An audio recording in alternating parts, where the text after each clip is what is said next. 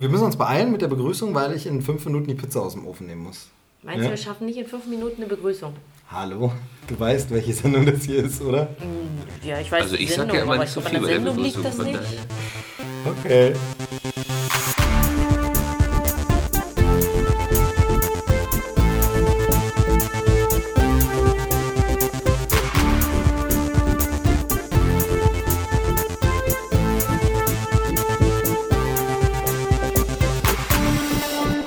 Und herzlich willkommen zu Krempelcast Folge.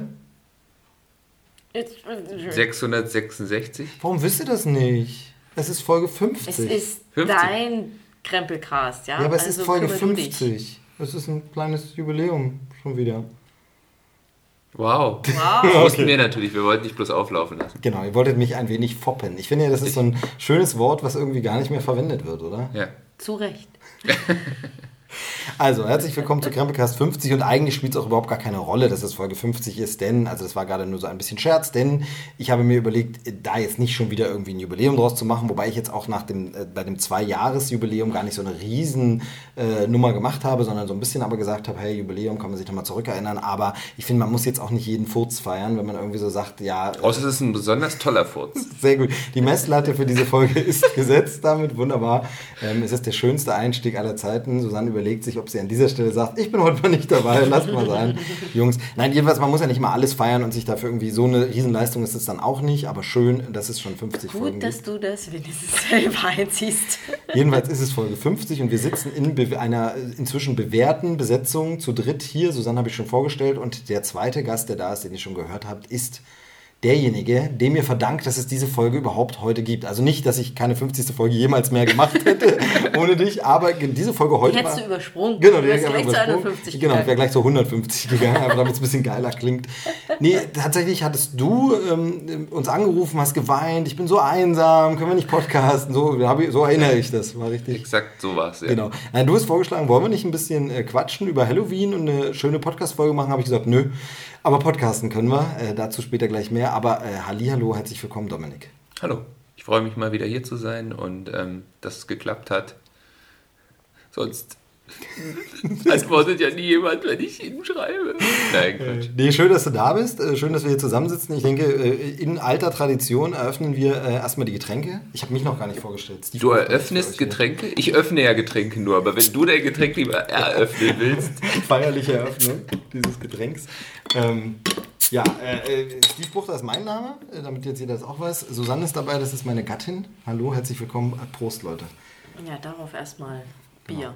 Wir hatten heute schon und ich bin dein Gatte, weil wir leben ja in so einer ähm, Das wollte ich eigentlich immer so ein bisschen geheimnisvoll lassen, um nicht zu sagen, ich verleugne dich. Äh, aber äh, wir haben heute schon einen sehr, sehr schönen Herbsttag verlebt. Wir waren ein bisschen unterwegs gemeinsam. Wie hat es euch gefallen? Was waren so die schönsten Eindrücke? ähm, ja. Der Herbst? Okay, gut. Wir waren im Wildpark mit Kindern und das, ich, ich fand es sehr, sehr schön. Es war sehr herbstlich. Es war schon so ein bisschen äh, äh, klammkühl teilweise, weil es erst, erst ging der Nebel nicht richtig weg und dann war die Sonne vorbei und dann wurde es auch schon wieder kalt, aber irgendwie so angenehmer Herbst. Ich fand es sehr, sehr schön. Der Ja, Herbst ist war endlich da. War gut, oder? War nicht Der schlecht. das Wildpark ist gar nicht so groß, aber mit Kindern Ist auch gar nicht so kannst wild. Genau, wir ewig- können ihn ja nennen, wir, wir empfehlen ja hier Sachen auch immer ganz gern. Also unbezahlte Werbung, es ist Wildpark Oberreit. Genau. Sehr, sehr schöner Park, gar nicht so groß, wie du schon sagst, aber angenehm, weil hat einen großen Spielplatz und hat ein nettes Restaurant und äh, ist wirklich also schön, ne? kann man so gut erlaufen. Nee, super, ja. Also Genau. Auch die- Flying Fox kann man da machen. Ja. Ein Waldseilgarten gibt es da auch. Stimmt, genau. Auch man hat das Gefühl, auch die Tiere ähm, sind in sehr großen Gehegen. Man hat irgendwie nicht das Gefühl, dass sie jetzt nicht artgerecht untergebracht werden. oder Genau, so. aber das habe ich bei diesen Wildtierparks sowieso oft, ne? weil ich Ja. glaube wahrscheinlich, eben, also so Hirsche und Rehe sind ja hier auch beheimatet und ja. die dann, dass die sich, man bildet sich zumindest ein, man sagt sich, es ist doch irgendwie was stehen anderes dann als die Hirsche dann am Zaun und dann Das kommen Einzige- die Freihirsche von außen und dann treffen die sich so, na und, was hast du gemacht? Ja, ich bin im Kreis gelaufen. Ich das, weiß äh, jetzt auch nicht, ob das so toll Ja. Ist. Das Aber exotischste war, glaube ich, äh, Alpakas. Alpakas Oder wie ich genau. sie nenne, Taylor Lautners. Ja, ich, ich sehe die Ähnlichkeit nicht, aber, ich auch nicht. aber wenn du meinst. Ja, eben. Ja, der Taylor Lautner war aus äh, Twilight, oder? Ja. Genau, dass ich, nur, dass ich ihn auch richtig einordne. Genau, weil du den Film ja gesehen hast, ne? Aber ich bin ja informiert über Filme. Zumindest äh, vermittle ich diesen Eindruck und das äh, finden zumindest auch die Leute da draußen. So, ha, Und damit habe ich nämlich die Überleitung zu meinem ersten äh, Thema. Als allererstes möchte ich mit euch nämlich über was äh, sprechen. Oh, jetzt muss ich zuerst, jetzt muss ich zuerst die Pizza aus dem Ofen holen. Ähm, das heißt, ich mach ihr, das. Du machst das, Bis okay. du fertig bist mit Reden. Okay, gut. Ist die schwarz? Aber das habe ich doch gut äh, abgelenkt. Ja, oder? super, Wunderbar. jetzt muss ich perfekt. nicht die Pizza rausnehmen. Ja. Es gibt bei uns jetzt nämlich äh, noch eine Tiefkühlpizza. Das ist äh, ein bisschen dekadent, aber kann man sich schon mal... was ist an der Tiefkühlpizza bitte dekadent? Das ist so ziemlich das undekadenteste Essen, was Okay, man kann. vielleicht habe ich das Wort dekadent an dieser Stelle falsch verwendet, aber es ist, es ist, ja, aber es ist nicht sowas, wo man sagt, das gönne ich mir. Also ja, du hast schon recht, es ist dekadent, denkt man ja mehr so Prunk und Luxus, aber so dieses, statt ordentlich zu kochen, gibt es nur so eine schnelle, billige Ja, das nennt man faul, Steve. Das nennt man faul. Okay, dann habe ich die Worte dekadent und faul äh, immer falsch verwendet irgendwie. Wahrscheinlich verwechselt. Naja, es gibt jedenfalls eine Tiefkühlpizza. Äh, Susi bereitet das für uns vor. Sehr, sehr schön. Äh, Du kommst klar? Sehr gut. Ähm, wo- worüber ich reden wollte, ganz kurz, ist äh, Feedback. Es gab äh, zur letzten Folge, da habe ich ein bisschen das thematisiert, ähm, dass ich ja äh, manchmal schon ein bisschen unsicher bin, wenn ich die Folgen alleine mache, ob man das so machen soll und so.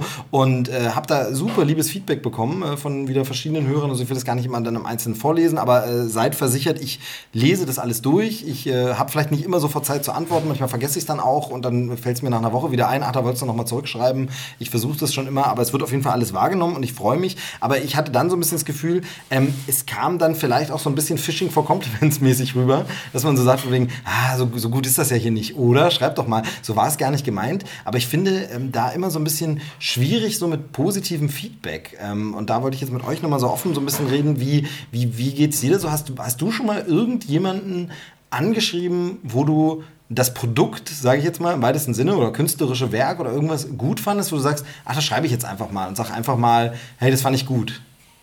Ja, ja, schon, aber man neigt wirklich dazu, es ist so ein bisschen so dieses, wenn man ne was Negatives zu sagen hat oder etwas äh, halt scheiße findet, neigt man, glaube ich, eher dazu, das auch kundzutun, in Form eines Kommentars beispielsweise, während wenn man es einfach gut findet, man meistens es einfach so zur Kenntnis nimmt und sagt, ja, finde ich gut und meistens eben nicht so diesen Impuls hat, jetzt muss ich meinen Senf dazugeben. Und das führt, glaube ich, dazu, gerade so im, im, im Internet, im Virtuellen, dass du ähm, so dieses Gefühl hast von, obwohl, keine Ahnung, dich äh, jetzt im Fall des Podcasts irgendwie tausend Leute hören, irgendwie hast du nur zehn Kommentare, die drunter schreiben, oh, äh, super Podcast mal wieder.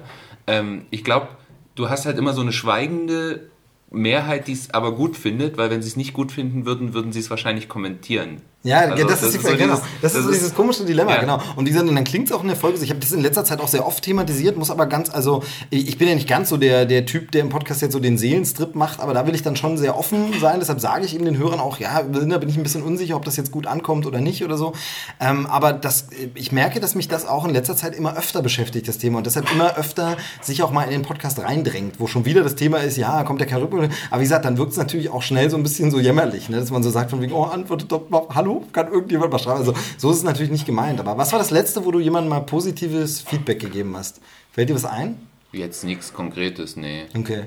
Also ich habe es tatsächlich öfter, ähm, da wird der Weg ja leichter, zum Beispiel durch Instagram, da habe ich es jetzt öfter, dass sich jemand unter eine Story einfach mal ähm, was, also ein Künstler, sage ich mal, postet jetzt zum Beispiel irgendwie, ähm, dass er einen neuen Song hat, ein Video hat oder irgendwas. Und dann schreibe ich einfach ganz kurz, oder man kann natürlich auch einfach diese Reactions nehmen, aber wo man einfach wirklich kurz drunter schreibt, hey, ist wirklich cool geworden, sehr, sehr schön. Ja. Ähm, und das dann äh, bis zu, es muss gar nicht immer jetzt ein Riesenkünstler sein, muss ja gar nicht jemand, der chartet sein, sondern eben auch Leute, die man einfach kennt, die ein bisschen Kunst schaffen, die einen Podcast machen, man einfach mal eine Rückmeldung gibt. Und ich merke, dass ich auch versuche, mich zurückzuhalten und gar nicht so oft negatives Feedback gebe. Also selbst wenn ich mal was nicht so gut finde, denke ich, ja gut, trifft jetzt nicht meinen Geschmack, das muss ich ihm aber jetzt auch nicht sagen. Sondern wo ich wirklich versuche, das so ein bisschen zu durchbrechen, diesen, diesen, genau das, was du sagst, dass man einfach sagt, Nee, dann schreibst du jetzt mal nichts. Außer es ist jetzt eine Kritik, wo ich denke, okay, damit kannst du weiterhelfen. Dann kannst du jetzt sagen, hey, wenn du, wenn du vielleicht das beachtest, und da muss es aber auch schon jemand sein, wo man das Gefühl hat, wieso kann ich mir anmaßen, das demjenigen zu sagen? ne? Ich würde jetzt nicht einfach, äh, weiß ich gar nicht, wer fällt mir denn jetzt mal ein, aber ich, warum sollte ich jetzt Steven Spielberg schreiben, bei dem nächsten Film mach mal bitte das und das anders? Das wäre jetzt Ja. irgendwie Quatsch. Aber ähm, wo man jetzt äh, vielleicht so mehr auf Augenhöhe ist und denkt von wegen, hey, ähm, toller Podcast, aber wenn du auf das und das noch achtest, das ist aus Hörersicht etwas, wo es dann immer so ein bisschen schwierig wird oder so. Versuche ich, aber insgesamt versuche ich eigentlich eher nur positives Feedback zu geben, wenn es das denn gibt. Also man kann, es ist so, ich würde jetzt auch nie umsonst einfach nur, ja, ich gebe mal einfach, ich verteile einfach mal Liebe da draußen und schleime Leute voll, die gar nichts Gutes abliefern, sondern nur, wenn ich auch der Meinung bin, es ist Mhm. gut. Es lohnt sich auch. Also ich würde es jetzt nicht machen, wenn es das eben nicht, äh, wenn es das nicht hergibt, das äh, Produkt, nenne ich jetzt mal, äh, erstmal wieder. Aber ähm, nee, wollte ich nur mal, äh, wann hast du? Ach, schön, So, Halloween. Äh, Halloween-Servietten gibt es sogar dazu, sehr, mit sehr einer schön. kleinen Hexe drauf. Genau, Sehr schön. cool. Wir haben mit Und- äh, freundlicher Spende Aber es ist keine von Kürbispizza. unserer aller gemeinsamer Freundin, der Marina. Oh Ja. ja, liebe Ja. Grüße, Marina. Liebe die hört ja, Grüße die hört ja diesen Dank. Podcast regelmäßig, glaube ich. Weiß ich nicht. Nee.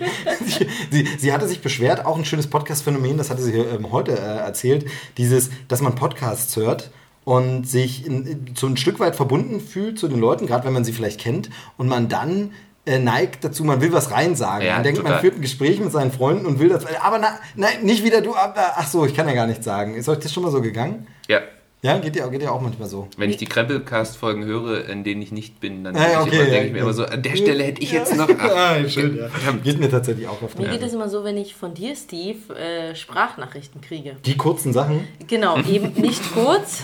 Und dann denke ich immer, dann, dann hast du es ja auch, weil du mit, möchtest ja andere Leute nicht stören und dann hältst du es immer, das Handy immer ans Ohr und dann hörst du es dir immer da an und dann hat man ja wirklich schon auch vom Handling her das Gefühl, man würde telefonieren Ja, stimmt, mit ja, jemandem. ja. Und dann gibt es öfters mal so den, den Moment, wo ich dann denke, ach da, ach so, nee, geht ja jetzt nicht. Ist ja jetzt bloß eine Aufnahme. Mensch. Das muss man den Hörern äh, jetzt wahrscheinlich dazu sagen. Ähm, die äh, können sich das wahrscheinlich nicht so gut vor vorstellen, aber wenn Steve Sprachnachrichten hinterlässt, sind die meistens etwas länger. Ähm, weil sind so der, der sich ja im Mini-Podcasts. äh, Podcast eher immer äh, kurz fasst. Ähm, ja, schön. Äh, nehmt gern Pizza, wenn ihr mögt. Aber Susi, du, bevor du dir den Mund voll stopfst, ganz kurz die Frage noch an dich. Äh, du mal schon mal irgendwo so positives Feedback? Das ist das Nein, letzte, wo ich, ich grundsätzlich gebe ich kein positives Nein, aber kannst du dich jetzt irgendwie aktuell Nicht mal meine erinnern? Tochter kriegt positives Feedback. Ja gut, die hat es auch nicht verdient, muss ich mal sagen. Ähm, nee, aber kannst du dich jetzt irgendwie erinnern aktuell? Auch nicht. Nee. Gut. Aber das Gut. stimmt, das ist so ein Phänomen, da denke ich auch Ja, ist dann immer komisch. mal drüber nach. Wie gesagt, ne? deshalb kommt es auch sehr oft. Also die Hörer, den Hörern hängt es vielleicht Ich bin auch jetzt aber auch nicht so jemand, der unbedingt sich großartig jetzt die Zeit nimmt, um negatives Feedback Genau, zu geben. ja, das ist eben auch also dieses. das ist- Also das ist dieses, also genau, äh, das ist so ein Punkt. also da muss es wirklich schon mich sehr ärgern und wirklich auch Hand und Fuß haben, weil Genau. häufig ist es auch einfach nur Ja, ja, klar, mach das, nur mach das. Ähm, nee, äh, genau, das ist so nämlich so ein Punkt. Und wie gesagt, den Hörern hängt das Thema, ne? den Hörern äh, hängt das Thema vielleicht auch schon ein bisschen zum Hals raus mittlerweile. Aber wie gesagt, ist halt einfach ein Thema, das ich äh, spannend finde. Und gerade eben auch, es gab ja schon diese Krempelcast-Folge, die halt längst nicht abgeschlossen ist, diese Fandom-Folge, wo wir das mal angerissen haben. Mhm. Und mich beschäftigt das schon noch weiter. Und ich finde es weiter ein spannendes Thema. Und ähm, äh, genau das, was du sagst, aber auch mit dem sich Zeit nehmen für Negatives, das ist nämlich zum Beispiel so ein Ding. Krempelcast hat ein paar äh, Bewertungen auf iTunes. Noch nicht mega viele, ich glaube, es sind so um die 29 oder so. Wahrscheinlich sind es jetzt genau 29 und jeder weiß, dass ich so narzisstisch bin, dass ich jeden Tag gucke. So, es stimmt tatsächlich nicht, aber ab und zu gucke ich und ich glaube, es war wirklich, der letzte Stand war 29 Bewertungen auf iTunes. Davon sind irgendwie. Ähm, müssten so um die 27 Fünf-Sterne sein. Wobei da natürlich auch Freunde sind, befreundete Podcaster, die sagen, ja, ich gebe dir mal einen guten Stern ab, weil mit einer guten Bewertung wirst du dann bei iTunes auch mal irgendwo gezeigt und so. Davon ist, glaube ich, eine Bewertung äh, vier Sterne, also fünf ist das Maximum. Es gibt maximal fünf Sterne. Und es sind zwei, haben ein oder zwei Sterne gegeben. Und das wurmt. Und es wurmt einen derm, weil es einfach darum geht, also da ist es gar nicht so, dass, okay, es fand jemand blöd, aber das sind natürlich Leute, du, du kannst einmal eine Sternbewertung abgeben und du kannst dann nochmal eine Rezension abgeben.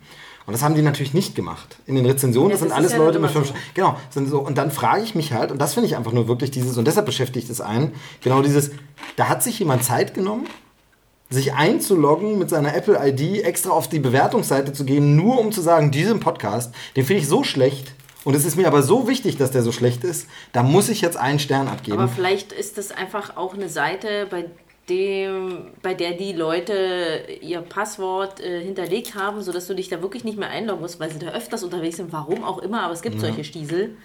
Und die dann einfach, die haben sich eine Folge angehört, wenn überhaupt, und haben gedacht, nee, der labert mir zu viel für genau, Podcast. genau. Nee, aber also bei mir Keine ist halt, Ahnung, bei mir ist halt die nur, finde ich unsympathisch und haben das dann einfach so. Und die, das sind dann aber auch, die dann jetzt nicht unbedingt einen Kommentar hinterlegen, denke ich auch, dass das wahrscheinlich dann tatsächlich auch wirklich mehr Leute sind, die wahrscheinlich eh schwer in der Lage sind, es zu formulieren, was sie jetzt denn blöd Okay, ja, finden. ja. an dieser- Aber mir geht's halt Und dann ist auch die Frage, wenn sie schon das nicht formulieren können, ob dann wirklich diese Kritik auch wirklich eine Natürlich, so, Äh, aber gute da, Kritik genau, darum geht es jetzt auch gar nicht. äh, Genau, also das, diese, das, ich will, will damit jetzt auch gar nicht diskreditieren und sagen, ja, sobald deine Bewertung schlecht ist, kann die ja gar nicht stimmen. Sondern es mag ja auch sein, ich denke halt wirklich nur dann immer mein persönliches Verhalten durch und ich bin ja wirklich auch Podcast-Konsument. Und bei mir ist einfach so, wenn ich einen Podcast nicht gut finde, rege ich mich beim Hören drüber auf und denke, was für ein Mist. Und dann höre ich den einfach nie wieder, aber ich würde niemals extra auf die Seite gehen und würde die darauf hinweisen und würde da bewerten schlecht. Aber es gibt Leute, die nehmen sich extra Zeit und schreiben sogar noch Leserbriefe. ja, gut, ja. Und das ist ja heutzutage ja auch ein Akt. Ja, das stimmt, das stimmt. Das Und stimmt, das es ist- gibt es tatsächlich gibt noch richtige, so es gibt sogar noch gedruckte Leserbriefe, das stimmt. Und ich meine, es kann ja auch nur wirklich sein, dass wenn man sich jetzt mit den Leuten unterhalten würde, dass sie tatsächlich Kritik äußern, wo man sagt, ja, stimmt, okay, ja, gut, könnte man machen. Aber Steve, du musst einfach damit leben. Es wird dich nicht jeder lieben. Das ist klar, das ist ja sowieso klar. Also, also, Allein schon hier in diesem Raum. also das ist natürlich unklar, warum das so ist. Also das kann ich halt nicht nachvollziehen, weil ich bin einfach ein geiler Typ. Das muss man einfach mal Ah, ja. sagen. Aber äh, das soll, darum soll es ja gar nicht gehen. Das ist ja dann in den nächsten 20 Folgen Thema. Einfach nur meine, meine gesamte Großartigkeit. Mhm. Nee, äh, ich wollte es einfach nur nochmal ansprechen und wie gesagt an die Hörer nur nochmal das äh, Signal. Also wie gesagt, wird alles äh, wahrgenommen und äh, ich freue mich immer über Rückmeldungen und es ist echt cool und äh, soll aber wie gesagt gar nicht so Fishing for Compliments oder so, so, so betteln drüber kommen. Wenn ihr Bock habt, gebt mal eine Bewertung ab, das ist cool. Und wenn ihr Bock habt, gebt einfach mal bei irgendjemand anders auch eine Bewertung ab. Geht jetzt gar nicht nur um diesen Podcast, sondern das haben wir eben in, Fandom, ähm, in der Fandom-Folge äh, mit Julia haben wir das besprochen. Geht mal einfach da raus und bewertet mal irgendwas, wo ihr sagt, das nutze ich seit Ewigkeiten und ich habe es nie bewertet, ich nehme es einfach so hin. Sagt mal ja auch danke. gar nicht unbedingt einen großen Text Nee, schreiben. genau, aber sagt mal Es reicht danke. ja, wenn man da irgendwie einen Satz schreibt. Tatsächlich so, würde so, das Wort Danke oft sogar reichen. ne? Genau, so die Also- Essenz aber auch der eigenen Kritik würde ja schon in einem Satz zusammengefasst und dann ist gut. Aber zu dem Thema Bewertung noch, da gibt es ja auch noch mal dieses seltsame Phänomen, dass manche Leute auch scheinbar nicht so ganz diese Punktebewertungen auch verstehen, weil du auch so äh, bei MDB und so ganz oft so hast, von wegen, dass jemand so schreibt, ich, äh, super Film, ich war gut unterhalten, drei von zehn. Und du denkst dir so, äh, was?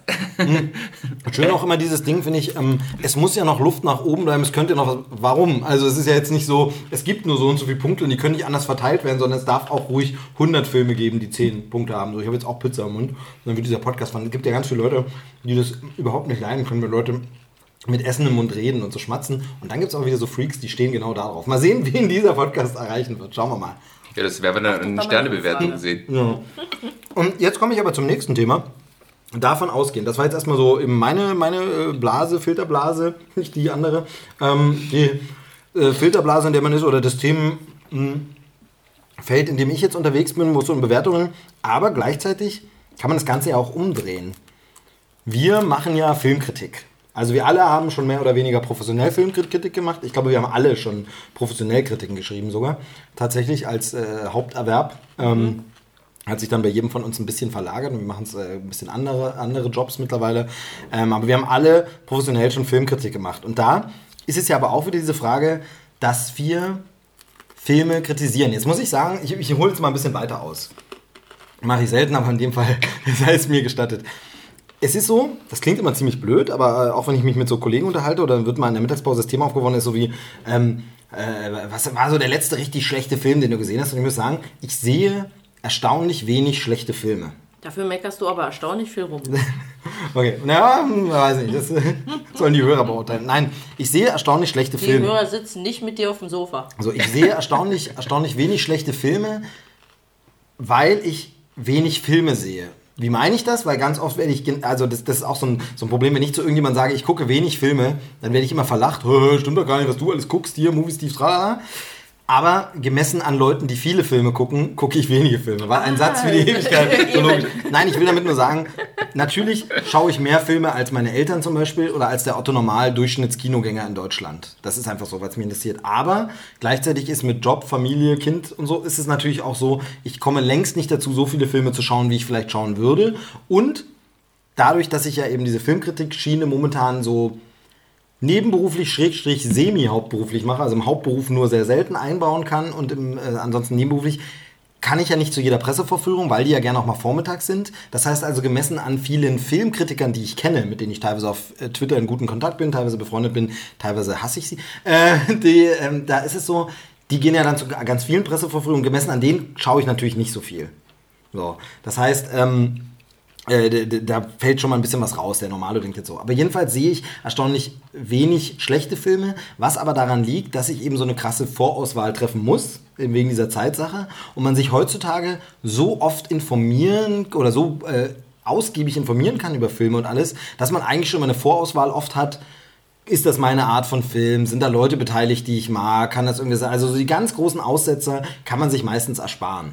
Mhm. Also so geht es mir. Ihr guckt jetzt ein bisschen Fragen, geht euch das nicht so. Also ich finde, man kann schon oft, also es passiert nee, selten. Wenn du halt also, eben äh, Filmkenner bist und weißt, was du magst und auch äh, so eine Ahnung hast, wie so Filme so ablaufen, kann man sich ja auch manchmal, ja, wenn die mitmachen, dann könnte das ein Hit werden oder wenn die mitmachen, äh, wird das garantiert scheiße. Den muss ich jetzt erstmal nicht, weil ich gucke dann lieber in meiner spärlichen Zeit äh, irgendeinen anderen Film oder so. Also, also ich, find, ich, ich finde, man, ähm, ich finde, man muss dann immer noch so ein bisschen äh, differenzieren, weil ich, ähm, es gibt halt Filme, die sind äh, offensichtlich Schrott.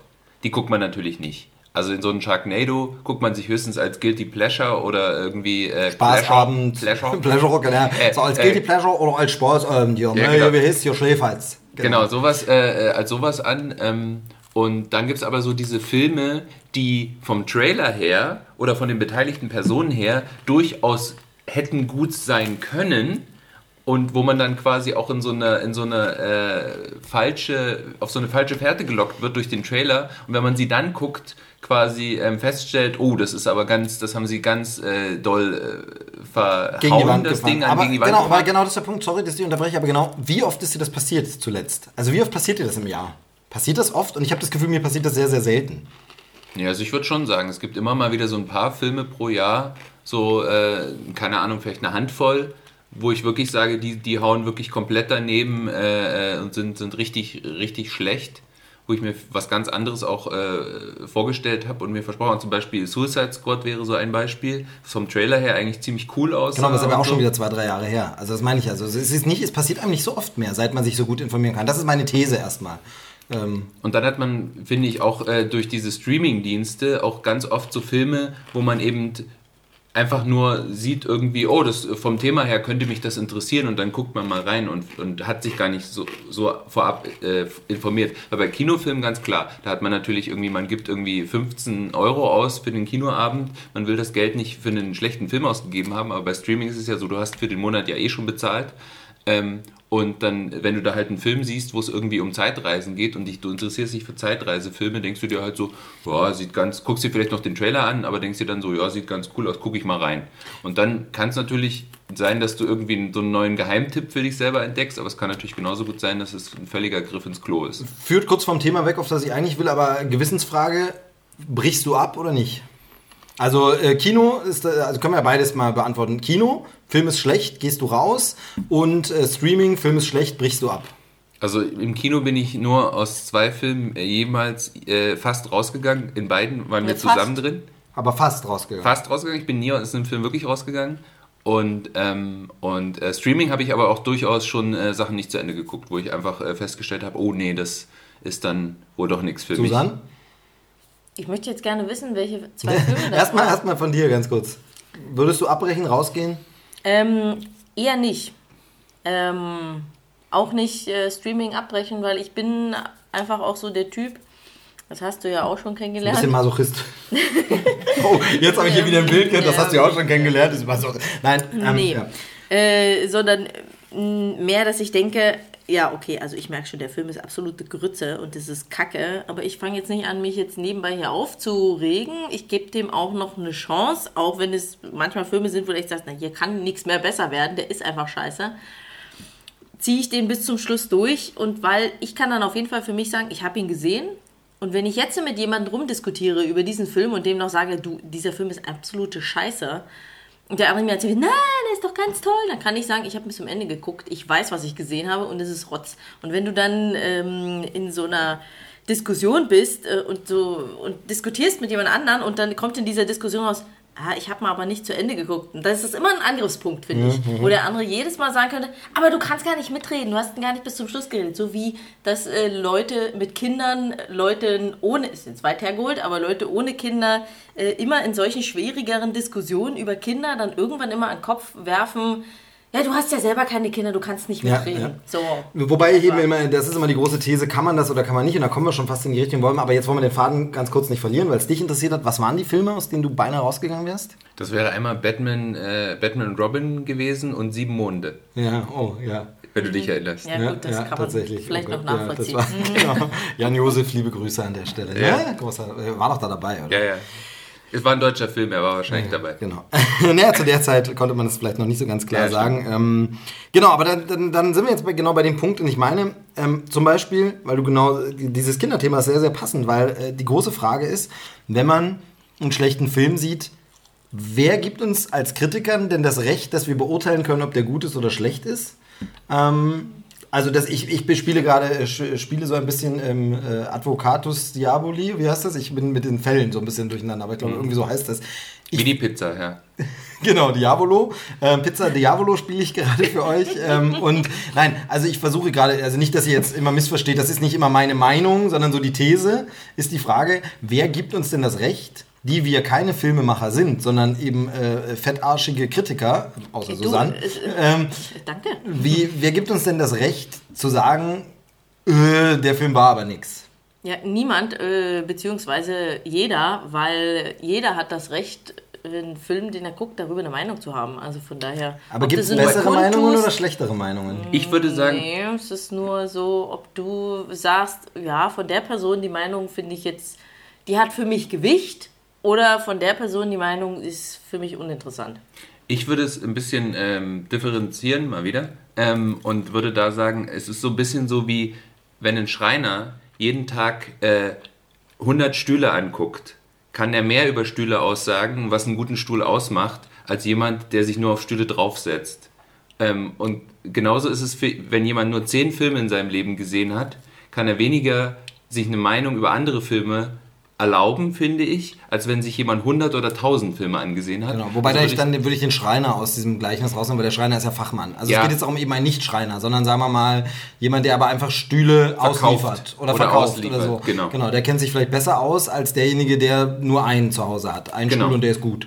So, Genau. Und immer nur auf dem sitzt. Und ich finde, das ist halt so, ähm, das wäre das Erste, dass man erstmal eine gewisse Anzahl, glaube ich, von Filmen gesehen haben muss, bevor man sozusagen so bestimmte Sachen beurteilen kann, wie ist der Film jetzt gut konstruiert, ähm, ähm, sind das gute, sind das gute Kameraeinstellungen, also eher so diese technische Seite. Und dann kommt, glaube ich, noch dazu, dass automatisch, wenn man viele Filme guckt, man auch so ein Interesse dafür entwickelt und dann eben auch so ein bisschen dann halt mal ein Buch ein Fachbuch darüber liest oder sich mal eine Doku darüber anschaut oder mal ein Making-of sich anschaut, wie wurde der Film überhaupt gemacht.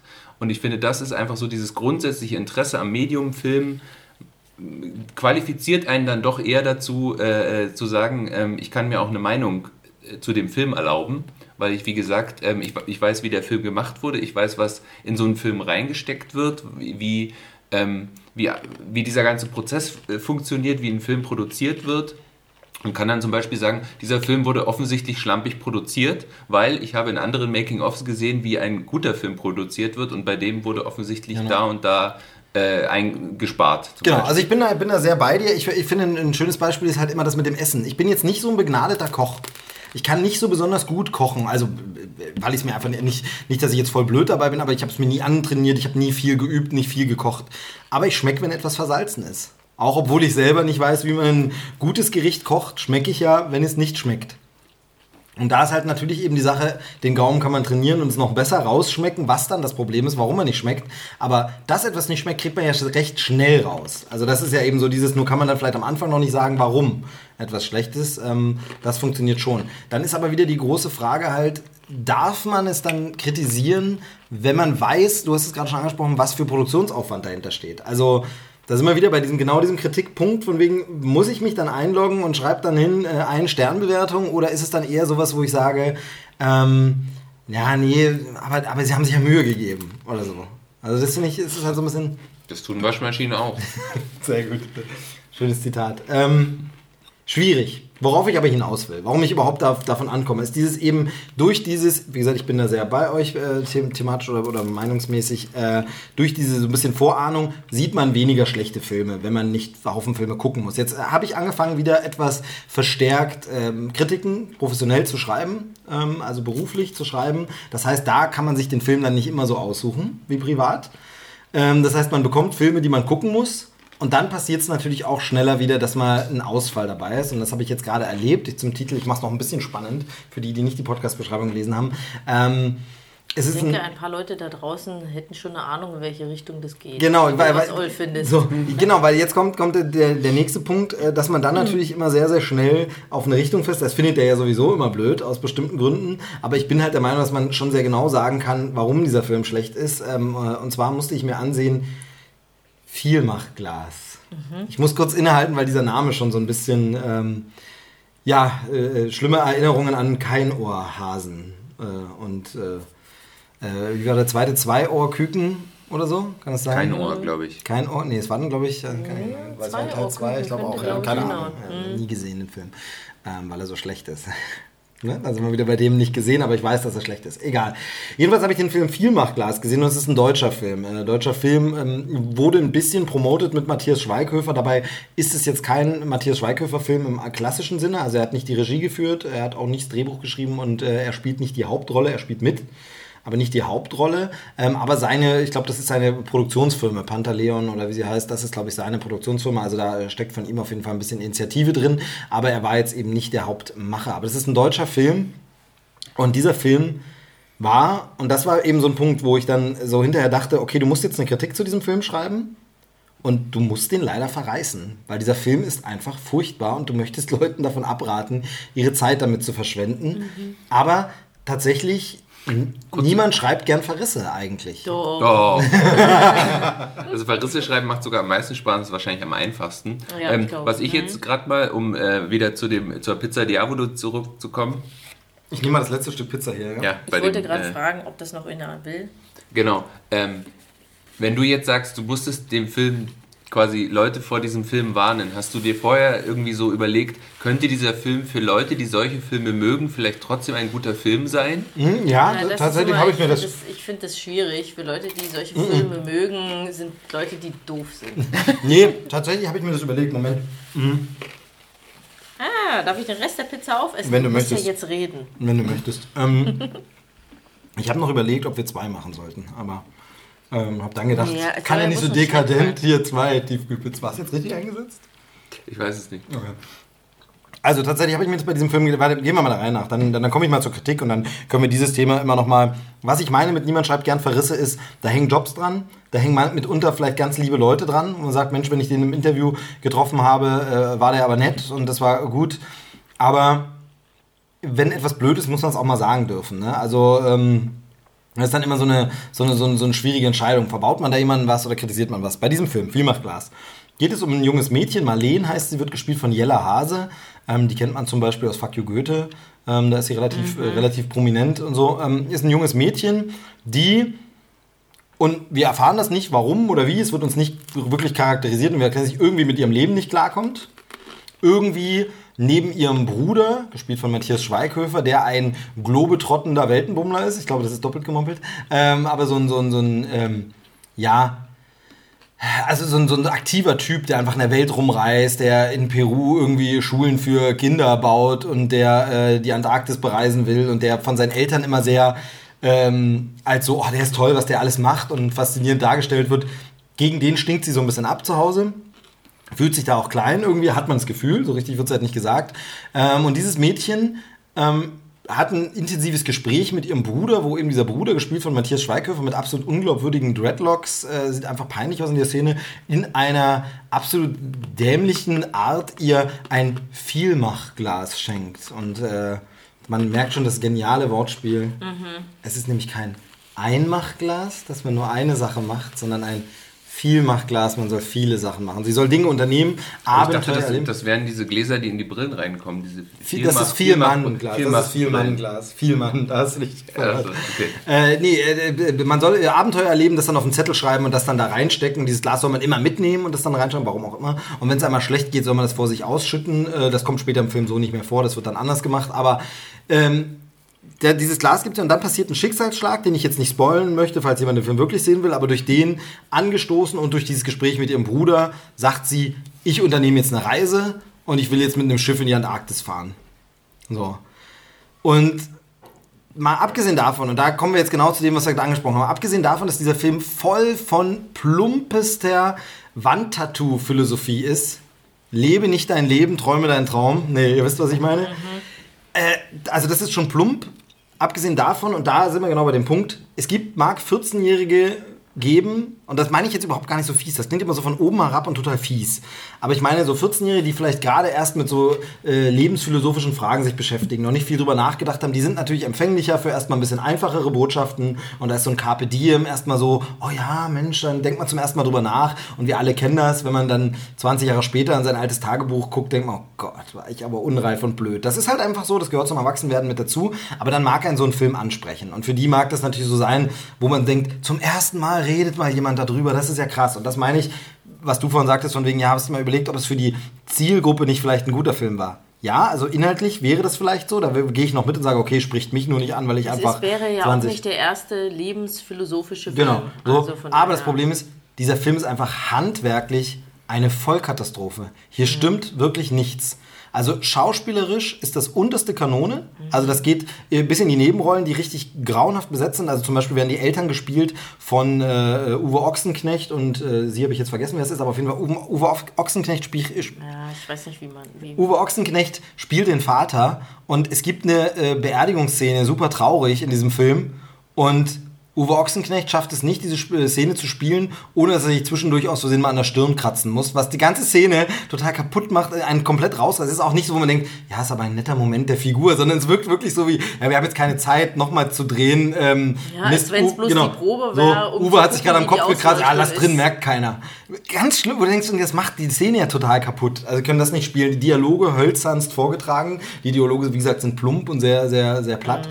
Das ist Aber einfach nur die Symbolik des, des äh, an der Kopfkratzen ist Stirn nicht verstanden. kratzens. Das ist auch nur ein so ein Beispiel, wo es mir auffiel, aber das ist die ganze Zeit. Es wird, es wird in vielen Kritiken Jella Hase sehr gelobt, weil sie das sehr gut macht und sie ist auch die Beste in diesem Film noch. Aber es ist wirklich einfach nicht besonders aber gut. verglichen mit anderen Schauspielern ist sie Genau, es ist- nicht das ist- wirklich gut. Es ist wirklich on, on, äh, alles so Und plump. da und ist platt. sie in dem Film äh, einer der besten, da weißt du schon Bescheid. Genau. Und es Also- ist äh, dann so, dass handwerklich da, äh, also was da im Schnitt passiert, ist einfach eine totale Katastrophe. Also das äh, geht damit, also, also der Höhepunkt des Ganzen war eine Szene, da saß sie mit offenem Mund förmlich da. Da fahren sie in so einem äh, VW-Transporter oder so einem alten Bus oder so, ich weiß gar nicht, ob es ein VW war, aber auf jeden Fall so, so, so, so eben diese Roadtrip-Romantik, fahren sie so eine Straße lang, die übrigens den ganzen Film immer aussieht, als hätten Ist sie eine? Drehgenehmigung für eine Straße in Brandenburg bekommen. Sie fahren immer dran vorbei. Im im Hintergrund ist ein Kraftwerk und obwohl sie durch ganz Deutschland fahren sollen, wo man sich schon immer fragt, warum fahren die denn nicht Autobahn? Man würde immer, wenn man irgendwo hinkommen will, zum Beispiel schnell nach Hamburg, würde man die Autobahn nehmen. Auto, sondern auch in allen anderen Szenen, wo Genau, wo andere Auto Autos fahren, fahren sie immer diese Straße lang, weil dem Regisseur, also wahrscheinlich hatte man Drehgenehmigung nur für diese eine Straße und es nicht geschafft. Das ist ja alles nicht schlimm. So eingeschränktes Filmarbeiten kann ja manchmal cool sein, aber man hatte keine künstlerische Idee, das zu kaschieren. Sondern es wird immer dieselbe Kamerafahrt von oben gezeigt und sie sollen aber einen Roadtrip durch ganz Deutschland machen, aber es ist immer dieselbe Straße. Das geht so weit, dass man im Hintergrund immer dasselbe blöde Kraftwerk sieht, wenn man darauf achtet. Mhm. Und wie gesagt, wenn Leute, dann zeigt doch den Winkel so, dass man nicht das Kraftwerk dort sieht. Ihr seid immer noch in Brandenburg. Mhm. So, aber es geht so weit, sie Du hast die fahren. Symbolik nicht verstanden, dass je weiter sie sich entfernt, desto Nicht äh, vom Platz kommen. kommt nicht vom Platz. Ja. Und, äh,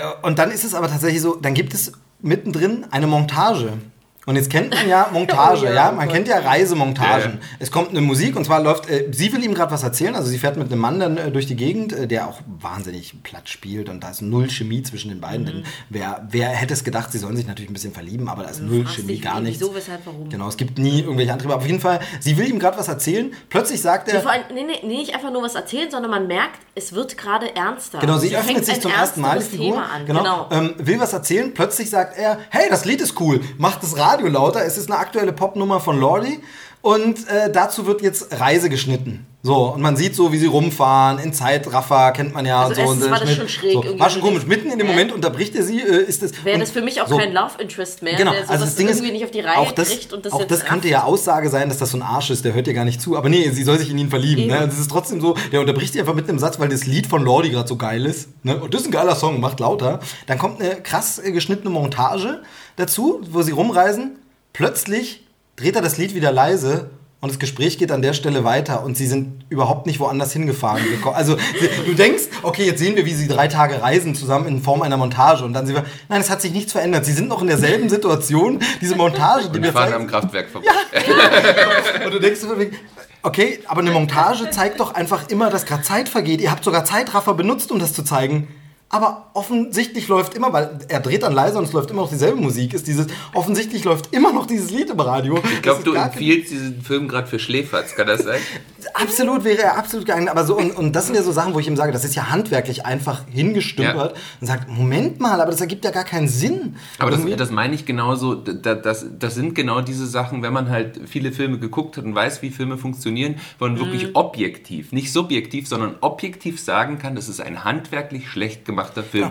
Ein eher anderes, wieder dieses Beispiel Suicide Squad, selbst wenn man irgendwie sagt von wegen, ja gut, wenn man nur einen, äh, wenn man nur einen äh, tumpen Actionfilm haben will, dann ähm, der irgendwie keine Handlung hat, dann kann man sich das angucken. Nein, der Film ist komplett zerschnitten, unlogisch, äh, die Figuren bewegen sich irgendwie äh, im, im, äh, einf- einfach die Art und Weise, wie die Figuren sich im Raum bewegen, ist so, dass sie plötzlich, sie sind am Anfang des Raums, dann sind sie wieder am Ende, dann ist wieder ein Schnitt, dann sind die wieder am Anfang des Raums. Der ist einfach schlecht geschnitten, Genau, schlecht ja. gemacht, objektiv, handwerklich. Genau. Und man kann scheiße. ja, wir wissen ja, man kann ja als Stilmittel und um was auszusagen, gerade mit so Sachen brechen. Also wir kennen ja die Achsenregel zum Beispiel, niemals diese äh, Blickachse 180 Grad, ändern, ja. genau, weil du dann einfach den verwirrst. Das kannst du ja mit Absicht machen. Aber nicht, wenn es eigentlich gar nicht Sinn und Zweck ist. Und Ja. ich gerade will, dass die beiden sich verlieben, er plötzlich die Musik lauter dreht, es kommt eine Song, also furchtbar. Die- die Also da haben wir wirklich gedacht, ganz es, schräg, es kann, kann nicht sein. Und der Rest des Films wird auch nicht besser, es bleibt einfach plump und platt. Wir haben es, glaube ich, auch nochmal zurückgespult, weil wir dachten, nee, das, oder? Haben wir jetzt was verpasst? Genau, das, das war das haben die jetzt nicht wirklich so gemeint, So, oder? also ganz, ganz schlimm. Das war so wie, wir brauchen noch eine Montageszene, ja, aber sie kommen da noch Nee, gar nicht ich, vor. ich habe echt das Gefühl, der Regisseur fand das Lied so super. Und Ja. er hat gesagt, ich muss das jetzt irgendwo reinbauen. Irgendwie. Ich- Ist auch ein guter Song gewesen. Ja, der ist auch schlecht, super. aber äh, ganz, ganz komisch.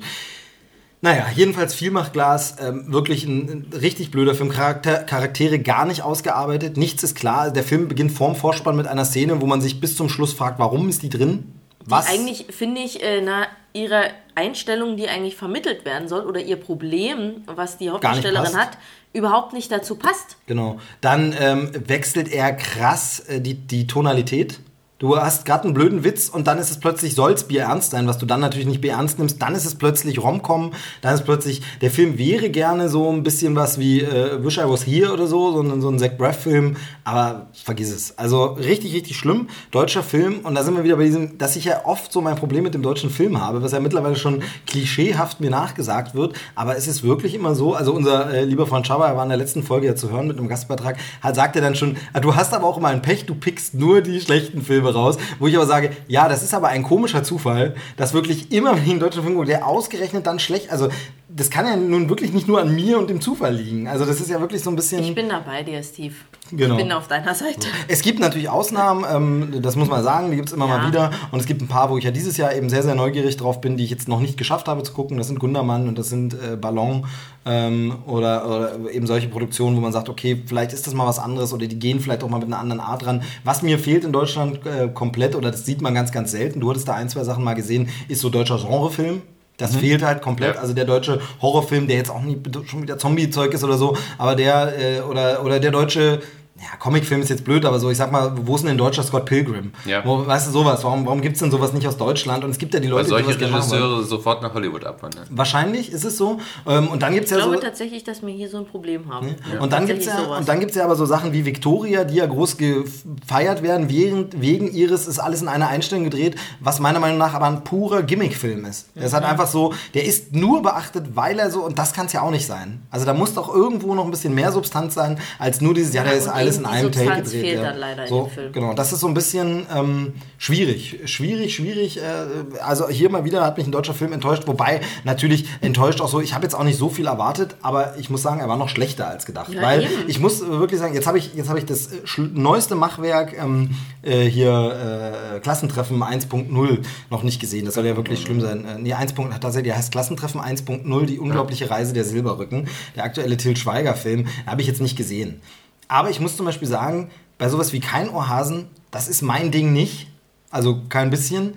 Aber ich kann dann anerkennen, dass es ein Publikum dafür gibt, dass das funktioniert. Und es ist zumindest, so wie ich es bisher gesehen habe, und da habe ich mal größere Teile, weil man im Fernsehen dann doch mal dran bleibt, um mitzureden oder so, auch schon gesehen. Und da ist es so von wegen, das hat zumindest eine Struktur, die funktioniert. Und das ist wenigstens okay für das, was es sein will. Mir gefällt es nicht. Es spricht mich nicht an und so.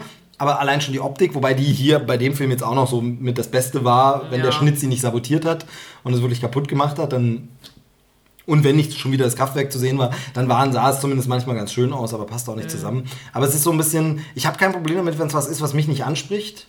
Also mag jetzt meinetwegen auch Fuck You Goethe oder ähm, Türkisch für Anfänger oder so sein. Das ist alles nicht so meins, weil es auch so, so Witze und Humorrichtungen sind. Ja, das interessiert mich jetzt auch nicht. Lockt mich jetzt nicht hervor. Und man muss eben gucken, was man schaut. Aus Zeitgründen, dann gucke ich den nicht. Aber da verstehe ich zumindest, okay, das ist gemacht und funktioniert ganz klar, bedient er sein Publikum und das funktioniert. Aber hier ist es wirklich so, also es ist ein Regiedebüt und es tut mir sehr, sehr leid, aber das war nichts. Also da, da, äh, da gibt es kein Zeugnis zur Versetzung oder wie auch immer man sagen will. Also das war nicht bestanden, was auch immer. Naja, ganz, ganz, ganz, ganz schlimm. Ich hoffe, dass du beim nächsten Film, jetzt äh, geht es nämlich zu dir, Dom, äh, Besseres berichten kannst, denn auf den bin ich sehr, sehr, sehr, sehr, sehr, sehr, sehr gespannt. Ähm, der sieht wirklich äh, fantastisch aus äh, und vor allem wegen des Regisseurs äh, ist da bei mir so ein Stein im Brett schon, wo ich so denke, es geht um einen Film von Drew Goddard, der ja Cabin in the Woods gemacht hat, äh, den ich großartig finde, den ich in der letzten Folge auch nochmal nur so in drei Nebensätzen empfohlen habe und dann äh, von einem Hörer auch bekommen habe, gucke ich mir jetzt mal an. Ähm, fand ich cool. Finde ich schön, wenn diese, wenn diese Sachen, die man hier empfiehlt, auch mal dazu führen, dass jemand sagt, hey, komm, habe ich mal reingeguckt und so. Sehr, sehr cool. Ähm, immer schön. Aber deshalb natürlich, wie gesagt, weil ich den sehr, sehr mag, äh, habe ich große Hoffnungen. Trailer sieht fantastisch aus, aber Film werde ich jetzt erstmal wahrscheinlich nicht schaffen. Du hast ihn gesehen, es geht um Bad Times at the El Royale. Genau. Ähm, wie, wie du schon gemeint hast, ist von Drew Goddard ist jetzt sein zweiter Film äh, nach Cabin in the Woods. Bei Cabin in the Woods hat er, glaube ich, Joss Whedon noch das Drehbuch geschrieben. Jetzt hat er auch das Drehbuch geschrieben. Der kommt ja eigentlich auch vom Drehbuchschreiben.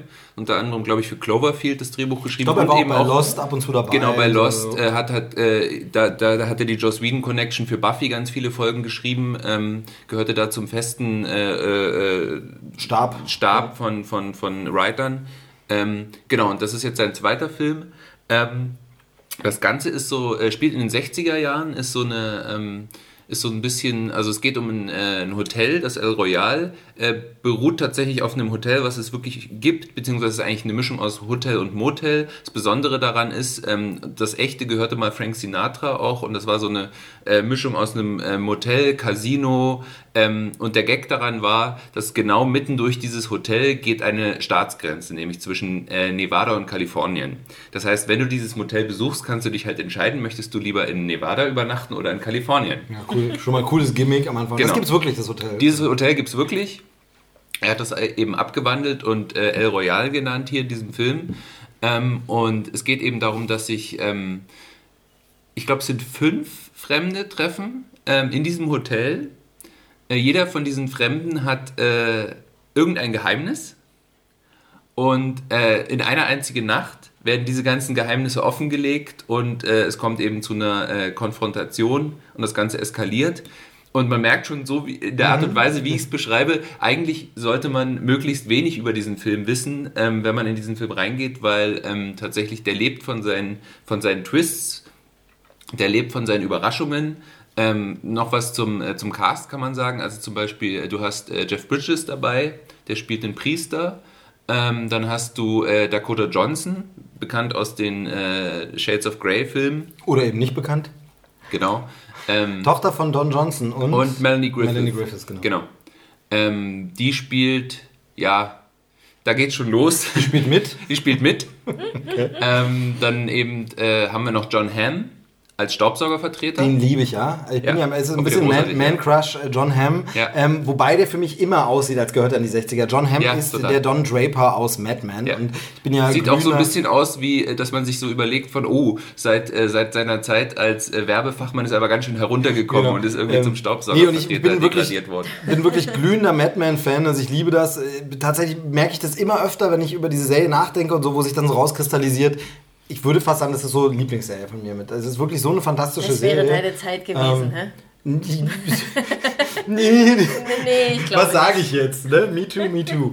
ähm, nee, genau. Also äh, ähm, äh, Madman, deshalb Don Draper, da bin ich immer schon hellhörig. Er hat mich bisher in noch keinem Film komplett abgeholt, im Sinne von nicht, weil er es schlecht gemacht hat, sondern weil ich ihn ihm immer sehr mit dieser Zeit verbinde. Also er war ja ein Baby Driver dabei, ähm, zum Beispiel. Und so, da ist er zwar cool, aber irgendwie denke ich immer, und deshalb habe ich hier im Trailer natürlich schon mal die beste Einstellung ihm gegenüber, weil es in so einer Zeit spielt, wo man sagt, okay, das, da passt der Typ auch hin.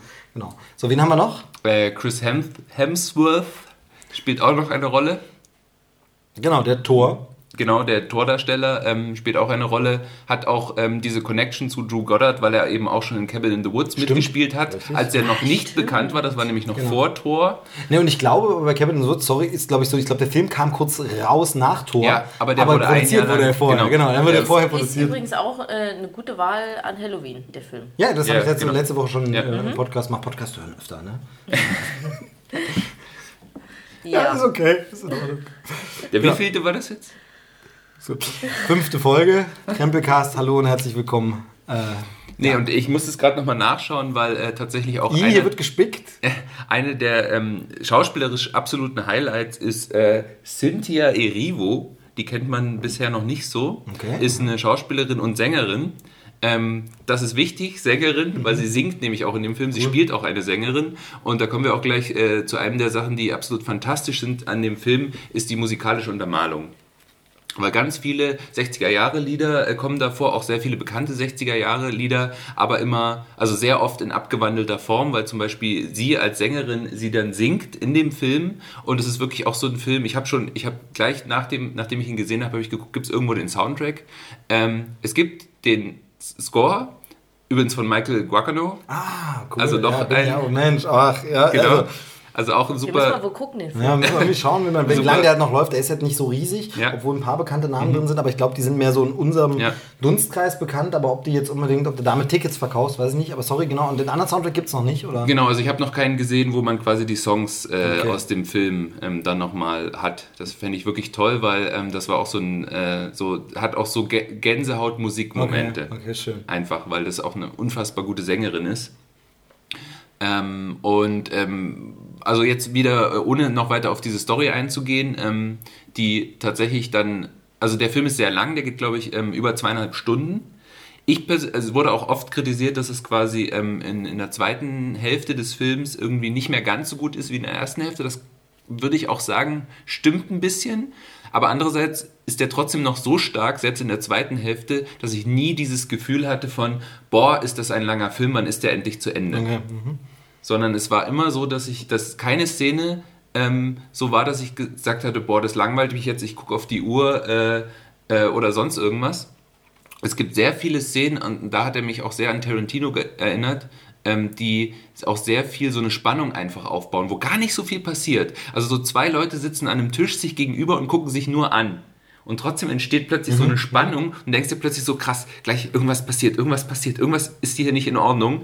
Und das baut zum Beispiel der Film auch meisterhaft auf. Also da muss ich auch wirklich so sagen, das hat so ein bisschen so, einerseits so ein bisschen Tarantino, ein bisschen Hitchcock, ähm, steckt da sehr viel drin, also wirklich meisterhaft gemacht. Ganz oft auch sehr schöne Sachen. Ähm, der erzählt in, in, in Kapiteln auch die, äh, die ganzen Hintergrundgeschichten der Figuren und er macht das immer sehr schön, wie er zum Beispiel zwischen, den, zwischen einer Szene, wie zum Beispiel der Schauspieler so dasteht, plötzlich schneidet in eine Rückblende, wo der genauso dasteht, Ja. aber in einer anderen Szene. Also immer so diese äh, Match-Cuts ist, glaube ich, der Fachbegriff. Ähm, auch super gemacht. Also Cool. wirklich, ähm, genau, handwerklich toll, toll geschrieben, ähm, tolle Dialoge, auch sehr, sehr ähm, witzige Dialoge, obwohl der Film selber, ne? zitierfähig, ja, Ja. genau. Ähm, auch witzige Dialoge, obwohl der Film eigentlich gar nicht so lustig ist, sondern es ist wirklich eher so ein, so ein, so ein Thriller. Genau, und also wirklich, ähm, ich habe eigentlich nicht wirklich was, was Negatives auszusetzen Schön, an dem das ist Film. doch super. Also, Im, Im Trailer muss man sagen, ähm, wird er schon so ein bisschen Tarantino-esk vermarktet Ja. auch. Auch wie die Namen dann eingeblendet werden und wie, der, wie der ganze Look, dieser Neon-Look und so, ist dunkler. Also es ist so ein bisschen, ähm, da fühlt man sich schon so, so, ah, hier kommt einer von äh, Tarantinos ja, Nachfolgern oder so, ne? So ein bisschen. Genau, also ich finde durchaus, dass Drew Goddard so ein bisschen das Zeug hat zum nächsten Tarantino, weil man sagen muss, es erreicht nicht ganz die Klasse von Tarantino, weil ein bisschen fehlte mir so ein bisschen ähm, der Subtext. Okay. Also es ist eine spannende Geschichte, die da erzählt wird, aber man hat so nie dieses Gefühl von, es, das ist jetzt irgendwie so eine sozialkritische Botschaft, die da noch drin steckt oder da wird ein bestimmter ähm, äh, ein bestimmtes Thema irgendwie besonders äh, beleuchtet, sondern es ist halt einfach eine spannende Geschichte, ähm, die erzählt wird, äh, die clever konstruiert ist, auch total, aber äh, wo man jetzt nicht so viel mitnimmt. Also Aber das wäre, glaube ich, mein ja einziges, ein, einziger Kritikpunkt. Man nimmt jetzt nicht so viel mit. Es ist jetzt kein Film, über den man noch äh, ja, äh, irgendwie monatelang drüber nachdenkt und sich irgendwie so denkt Okay, von wegen, ja. oh ja, äh, dieser Film damals, äh, der hat mich so aufgerüttelt oder so. Ähm, das ist tatsächlich äh, eher so ein, es ist wirklich unterhalt, richtig, also einfach richtig, richtig gut gemachtes Unterhaltungskino. Genau, aber das darf es ja eben auch geben. Und Ja, das genau. ist eben dieses, da werde ich dann auch immer oft missverstanden, da muss ich nochmal zum deutschen Film zurückkommen, dass dann immer so wie, ja, was erwartest du denn immer, sondern es ist dieses, ähm, es gibt halt in Deutschland dieses komische Anspruchskino, was so, so, so irgendwie selber hinter seinen eigenen Ansprüchen dann irgendwo versinkt oder so stumpfsinniges, ähm, ja, Humorkino. Aber irgendwo, wo ist denn das gute Unterhaltungskino? Aber eben, also, wo ist denn der gute deutsche, das gibt es wenig gute deutsche Animationsfilme zum Beispiel. Weil viele Animationsleute sind ja dann bei den Hollywood-Produktionen, da sind wir wieder bei dem Thema, ne? Ähm, es gab eine Zeit lang mal ganz gute deutsche Kinderfilme, muss man sagen. Die waren wirklich richtig gut. Kinder- und Jugendfilme ist dann auch ein bisschen billiger geworden, ähm, wenn man jetzt so hört, so Bibi und Tina, dann die Realverfilmung, das äh, ist dann wohl nicht mehr so. Aber ähm, da gab es ja eine Zeit lang wirklich gute Ja, die Sachen. Also, sich messen, auch genau, also tatsächlich sowas wie, wie, wie. Vorstadtkrokodile oder so. Der erste Film ist ein Film, da würde ich heute noch sagen, der ist top. Das ist ein Top-Kinder- und Jugendfilm. Ähm, wirklich wunderbar gemacht. Und da gab es einiges in dieser, in dieser Richtung und so. Aber wo ist denn der deutsche einfach mal Unterhaltungsfilm? Der einfach, aber eben auf so eine clevere Art. Aber da sind wahrscheinlich die Gelder, ich glaube, ich- die ich auch Strukturen, nicht, die Filmförderungsstrukturen sind wahrscheinlich schwierig. Und ähm, Bully hat es eine Zeit lang eben versucht und gemacht. Äh, den, den Unterhaltungsfilm nach vorne gebracht, aber dann war es eben ja mit, mit Traumschiff eigentlich auch schon wieder vorbei. ähm, also Also mit dem zweiten Film, den er gemacht hat. Genau, also von daher, ja, keine Ahnung. Schwierig, schwierig immer. Es ist eine Hassliebe, vielleicht werde ich irgendwann nochmal eines Besseren belehrt. Ab und zu gibt es ja Glanzstunden, also ähm, ähm, die finden dann wahrscheinlich eher im Fernsehen statt. Und man muss auch dazu sagen, selbst Grad in sagen, Hollywood, Nenn, nenn doch mal zwei. Na, ähm, also zwei wird schon schwierig, aber ihr jetzt deinen Gedanken, Dominik? Ähm, Weißen See finde ich ja sehr, sehr gut. Also vor allem Staffel 1. Ich finde, ab 2 baut das ganz schön krass ab, ähm, was auch an den Darstellern teilweise liegt. Ähm. Aber ähm, Staffel 1 ist brillant, ist richtig, richtig gutes Fernsehen, ist eine richtig gute Serie, die finde ich top. Wundert mich, also hat quotenmäßig sehr großen Erfolg, wird aber sehr oft gar nicht so genannt, wenn es so um diese, die neue, geile deutsche Serie, also dann wurde ja dieses Deutschland 83, ganz ehrlich, das war nix. Also ähm, und wenn ich jetzt so Kritiken lese zu Deutschland 86, muss es nicht viel besser sein. Ähm, aber Weißen See fand ich richtig, richtig gut. Was ich ja sehr liebe, das wisst ihr ja, ist ähm, Goodbye Lenin. Den finde ich, ist ein Top-Film, ähm, weil der genau dieses macht, was du jetzt so ein bisschen in einem anderen Kontext zwar gesagt hast, aber dieses, der hat halt einen Subtext, der hat halt so ein Thema. Wenn du diese Geschichte rausnimmst, wenn du nie in der DDR gelebt hast, wenn du nichts damit zu tun hast, verstehst du das trotzdem. Du verstehst, worum es da geht. Es geht da um eine Frau, der einfach dieses alles, woran sie geglaubt hat, von heute auf morgen weggezogen wird und ihr Sohn denkt, verdammt, das tut ihr nicht gut. Ich muss da was so. Das kann, da kann sich Ja, jeder mit. Vor allem, es wird einfach auch alles getroffen, was Genau. an Charakterentwicklung, Genau. was an Entwicklung im ganzen Film ist. Und das ist immer so das, was, was so häufig bei den Deutschen irgendwie nicht so richtig funktioniert, weil dann immer irgendwas passiert, wo du denkst, das ist irgendwie nicht konsequent. Ja, und es ist nicht logisch, es ist nicht glaubwürdig, ja, es ist so genau, es ist nicht logisch, nicht glaubwürdig. Irgendwie, ich weiß auch nicht so richtig, was da passiert, aber ich weiß nicht, ob die, ob die nicht richtig mit dem Herz dabei sind bei der, bei der Produktion. So eine These? Oder, Also-. Okay, warte ganz kurz deinen Gedanken zurück und dann sage ich nochmal ich habe meinen Gedanken, ich habe schon wieder den nächsten Gedanken. Okay, Den letzten Gedanken habe ich schon wieder vergessen. Gut, sehr gut. Das ist für uns alle wahrscheinlich das Beste. Nein, ganz kurz. Also El Royal, super, äh, kann man sagen, angucken. Tralala. Ähm, Definitiv, ja. finde ich auch, Ja. finde ich, klingt sehr spannend alles. So, Nee, aber genau, ich wollte noch dazu sagen, als Hintergrund zu dem El Royale, weil man irgendwie jetzt sagte, irgendwie in Deutschland wäre das nie möglich. Selbst so ein Film wie Bad Times at El Royale war auch nur möglich, weil sämtliche Darsteller äh, viel geringere Gagen genommen haben, als sie normalerweise nehmen, damit dieser Film überhaupt gemacht werden kann. Ja. Also ich glaube, der Ist Film. die Frage, ob das deutsche Schauspieler machen würden, weil man hat oft, Ist die da, Frage, da ja. fehlen mir die äh, erste Hand-Erfahrungen, ähm, aber da ist es dieses, man hört oft, dass die Allüren da sehr hoch sind, wenn du einmal in so einer gewissen Liga bist, dass es dann auch gewisse Allüren gibt und ich kenne ja nur ein paar Branchen, Leute, tatsächlich habe ich bei den, äh, ich würde das Wort jetzt schon benutzen, vielen Interviews, die ich schon geführt habe, wenig Deutsche interviewt. Es sind oft die internationalen Stars gewesen, weil ich eben oft für Publikationen gearbeitet habe, die eher dieses äh, US-amerikanische Unterhaltungskino be bearbeitet haben und so, aber ähm, deshalb kann ich da eben nicht so viel sagen, wie, wie, wie treten so die deutschen Schauspieler auf. Aber was ich von vielen Branchenkollegen höre, ist da ein Verhalten, bei dem ich mir auch vorstellen kann, dass es dann bei Gagen genau, also dass da selten mal jemand sagt,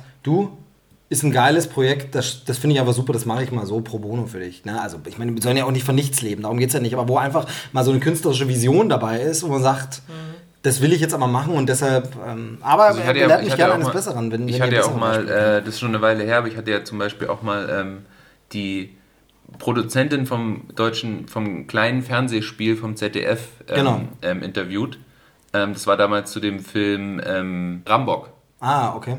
Was witzigerweise ein Zombie-Film war, weil du vorhin Ja. meintest, deutscher Genrefilm, bitte keine Zombie-Filme. Der ist auch echt, der ist auch richtig gut. Aber sie meinte eben auch, dass sie beim kleinen Fernsehspiel, wo ja schon das Konzept ist, dass man mal so ein bisschen Projekte fördert, die ein bisschen abseits vom Mainstream sind, selbst da ist es dann eben schwer, Genrefilme zu machen. Ja. Selbst da ist dann immer so dieses von, könnt ihr keinen Krimi machen, könnt ihr nicht eine Komödie machen, eine seichte. Ähm, selbst da ist es dann eben schwierig, die Finanzierung hinzukriegen, um mal einen Genrefilm zu machen, um mal zu sagen, nee, wir wollen jetzt mal eine Geistergeschichte machen, Ja, wir wollen jetzt mal einen Zombie-Film machen, wir wollen jetzt mal äh, was Verrücktes machen, Und Science Fiction oder sonst immer irgendwas. in Deutschland wahrscheinlich nur dieselben Leute, die halt eben dieses eine bedienen können, nämlich diese 0815-Komödie oder halt ein beschissener Krimi, den man ja nur echt, da kannst du dich durch die dritten und zweiten Sender durchschalten und ersten und kriegst irgendwo immer so einen dämlichen deutschen Krimi hin. Und, und da, da ist kein Wunder, dass, dass es dann irgendwie in Deutschland die Leute, die gerne mal was anderes machen würden, kriegen hier niemand, der ihnen das finanziert. Genau. Und dann Aber- ist es auch kein Wunder, dass es da nichts Gutes gibt. Genau, aber wir reden da jetzt sehr mit der äh, Außensicht. Eine These, die ich noch äh, habe, ist, dass es viel mit diesen äh, Redakteuren zu tun hat, die ja oft, also oft steckt ja ein Fernsehsender bei uns mit drin, eben ein öffentlich-rechtlicher, und dann gibt es immer einen Redakteur, der das betreut und der redet dann oft mit rein. Das sind dann auch nicht unbedingt die allerjüngsten, hipsten Filmfans, unterstelle ich jetzt einfach. Das sind natürlich krasse Behauptungen, aber so ist immer so mein Eindruck, den man immer mitbekommt, äh, wenn man mal mit jemandem so redet, auch mal off the record. Ähm, äh, und genauso bei Fernsehen oder Fernsehfilmen bei uns ja auch oft ist, dass du diese Ein-Mann-Geschichten hast. Also sprich, da ist dann einer, der das Drehbuch schreibt und das Drehbuch wird dann verkauft und das wird dann so gemacht, während wir ja in den USA auch diese Writers Rooms viel mehr haben und viel mehr diese Kultur des, ja, dann sind halt, gehen halt nochmal fünf Leute übers Drehbuch drüber. Wissen wir genau, dass das nicht immer gut ist. Wenn dann schon sechs Leute im Drehbuch stehen, wissen wir genau, ist manchmal schwierig. Aber manchmal sind drei Leute bei einem äh, Drehbuch zu nennen, vielleicht doch besser als diese eine NDR-Redakteurin, die das dann noch von sich selber kauft unter Pseudonym. Gab es ja. ja. den Fall. Ne? Aber genau, also vielleicht ist das einfach auch eine andere Kultur des kreativen Arbeitens, des Zusammen eben in den USA auch mit den Serien, deshalb sind die uns da so weit voraus. Das wird jetzt in Deutschland langsam auch gemacht, hört man jetzt immer öfter den Begriff auch bei uns. Es gibt einen Showrunner, der hat den Kopf drüber, also der ist Head-Off des Ganzen und dann gibt es aber Writers und Regisseure, die für jede Folge, da gibt es dann fünf Autoren, die schreiben das. Es gibt einen Head-Autor vielleicht und dann schreiben aber fünf zu. Aber es gibt einen, der einen Überblick hat. Genau. Und wenn sich dann einer von den Autoren mal irgendwie verrennt irgendwie und denkt, da, das, wie, wie sieht es denn damit aus, das wäre doch eine geile Idee, kommen dann halt die anderen an, die können sagen, nee, du, das passt logisch nicht, Genau. weil So. dann das und das passieren wird und dann würde der Erste vielleicht sagen, ah ja, stimmt, habe ich so nicht gesehen. Und dann ist es nämlich gut, wenn man immer noch mal Genau, jemanden und vielleicht ist diese. Kultur des Zusammenarbeitens hier nicht so ähm, alles. Aber, okay, dann sag noch du deinen Gedanken und dann äh, schließe ich es gleich ab. Ich wollte noch dazu sagen, das klingt jetzt auch immer so ein bisschen fies, weil man irgendwie äh, äh, sich darüber aufregt von, ja, in Deutschland, das ist ja, du kannst nichts Tolles produzieren und, und das ist so schwierig. Ja, aber das ist natürlich, die Kehrseite davon ist, ähm, dass man eben bei sowas wie kleines Fernsehspiel, da wird es immer mal wieder ausprobiert, findet aber blöderweise trotzdem nicht sein Publikum. Ja, läuft Das heißt, aber auch zu einer Zeit. Also, Ja, das, ist also, ja- also das das, ist ist halt auch, dieses, so obwohl die Sender nicht auf Quote gucken müssten, tun sie es. Aber egal, sprengt jetzt auch den Rahmen ein bisschen. Äh, Generell ist es bei dem ganzen Ding, wir äußern ja nur mal unsere Befindlichkeiten. Insgesamt haben wir einen Außenblick. Aber vielleicht ergibt sich ja demnächst mal, dass man mal den Innenblick hat und mal mit jemandem spricht, der aus der Branche ist und vielleicht da mal reden kann. Ähm, da äh, bleibe ich auf jeden Fall mal dran und von daher vielleicht kann man dann mal ergründen, woran liegt es denn? Vielleicht traut sich mal jemand das zu sagen, das ist ja auch immer die Frage. Ne? Also man will sich auch nichts verbauen, ähm, man, man, man will ja auch irgendwie mit Leuten noch zusammenarbeiten und dann ist das, das kennen wir auch von Hollywood, dann sagt ja niemand, außer Uwe Boll, ähm, wer alles blöd ist, sondern da wird ja immer nur, das ist super, ich wollte schon immer mit ihm arbeiten und das ist immer schwierig. Aber dieser Innenblick wäre halt mal interessant, einfach da noch ein bisschen mehr mitzukriegen, woran liegt es denn? Gibt es die Leute hier nicht? Ist es einfach unsere Kultur, wenn man sagt, nee, gibt es nicht? Oder gibt es wirklich Leute, die das blocken, die dazwischen stehen, wo man sagt, das muss sich erst anders entwickeln in der Kultur? Muss man mal schauen. Kulturell hat sich auch immer viel getan in den letzten Jahren, was so Popkultur angeht, ähm, wie bestimmte Dinge im Massenmarkt angekommen sind. Von daher vielleicht ähm, tut sich da auch mal noch irgendwie was. Ja, gut, also El Royal nochmal deutscher Film, äh, wenn ich nochmal drauf ankomme. Jetzt äh, mache ich kurz ganz kurz was anderes, weil es mir äh, wieder einfiel. Ähm, das wollte ich noch erwähnen. Ähm, Dominik wird es hoffentlich zumindest ein Schmunzeln entlocken, ähm, wenn ich den Namen sage. Ich bin mal sehen, ob du nicht lachen musst, wenn ich sage Kentucky Fried Movie. Ja, okay, du guckst traurig. Das ist natürlich äh, schade. Nein, es ist, äh, ich verbinde damit wahnsinnig gute Erinnerungen. Ja, natürlich. Du sicherlich auch. Ich glaube, du hast ihn mir damals gezeigt. Ich glaube, Ja, das war doch dieses legendäre, wir haben wirklich mehr oder weniger auf gut Glück damals noch, da merkt man wieder, wie alt wir sind, aus der Videothek äh, zwei Filme geholt, die wir einfach, wo wir einfach dachten, das sieht, sieht irgendwie lustig aus, sieht irgendwie schräg aus. Und das war Kentucky Fried Movie und ähm, High School High. Ich muss bei Highschool also sofort lachen. John Lovitz soll wohl nicht der größte Sympath sein, aber es ist einfach so toll in dieser.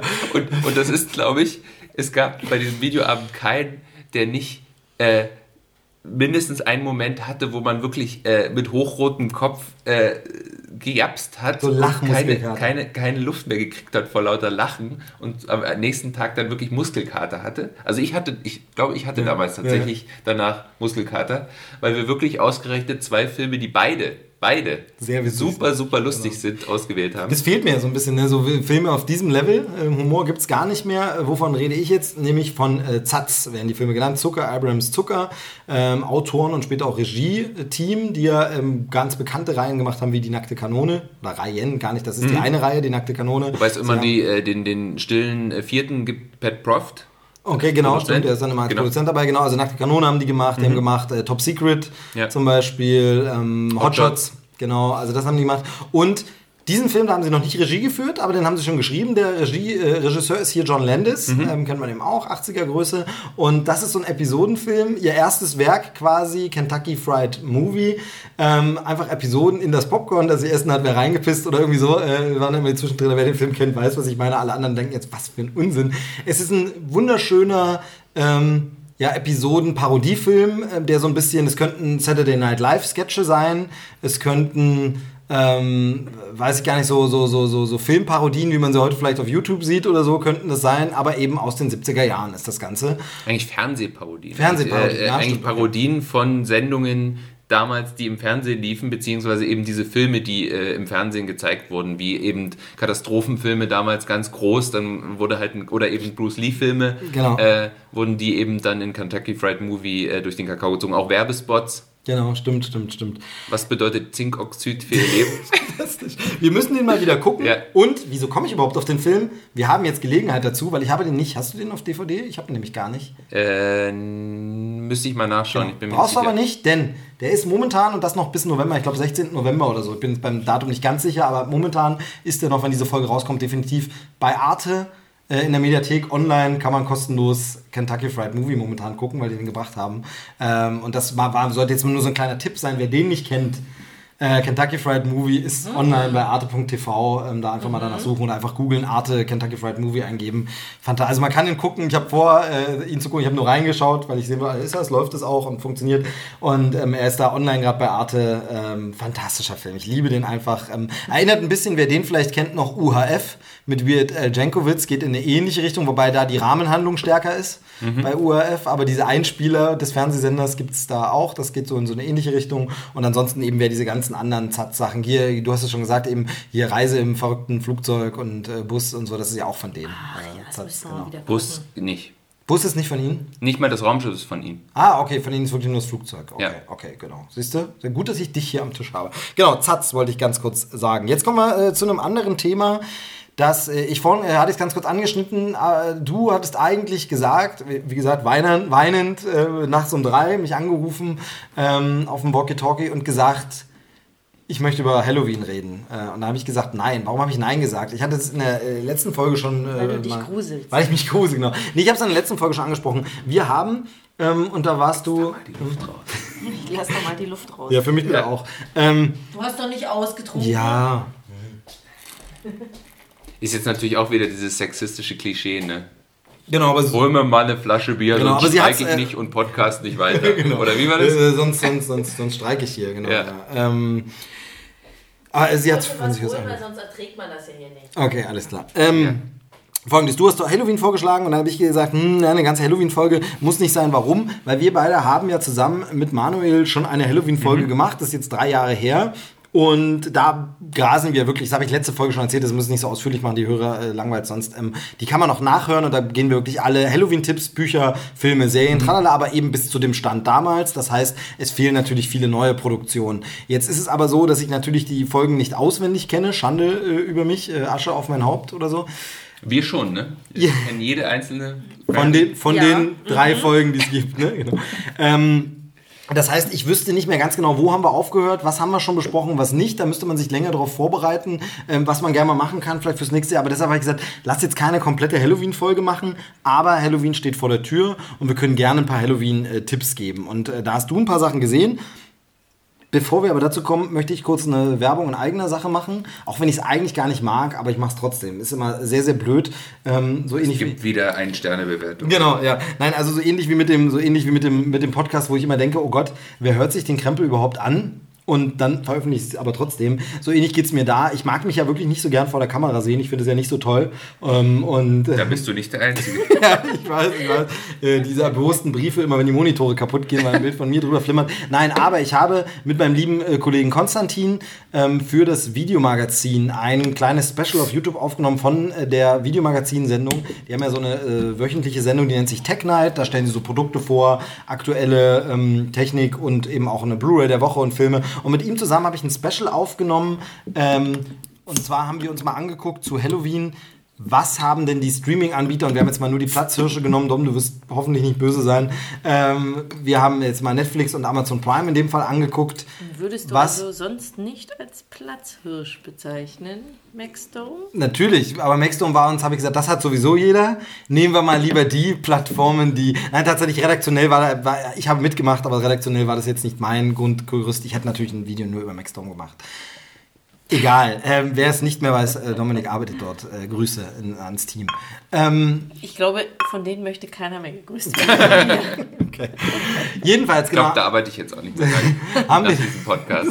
Auf jeden Fall haben wir da mal nur einen Vergleich gemacht. Ähm, wer hat denn welche Sachen im Angebot? Wo gibt es denn Highlights? Wir haben es in Kategorien geteilt. Wo gibt es denn äh, Klassiker? Wo gibt es denn modernere Filme? Wo gibt es denn Eigenproduktionen, die gut sind? Zu Halloween haben wir da ein kleines Video gemacht, geht glaube ich 20 Minuten oder so. Ähm, da äh, wechseln wir uns immer so ein bisschen ab, empfehlen ein paar Sachen und sagen, wer hat was. Das findet ihr auf YouTube im Tech Night oder guckt nach Videomagazin ähm, bei YouTube. Da ich, ich pack's auch hier in die Beschreibung nochmal rein. Der Link, da haben wir nochmal Halloween-Empfehlungen, die es da gibt. Und da kommen auch, äh, da kommt eine Sache, die du jetzt vorstellen möchtest, auf jeden Fall auch zur Sprache. Ähm, und äh, die ist tatsächlich nicht bei Maxdome, leider.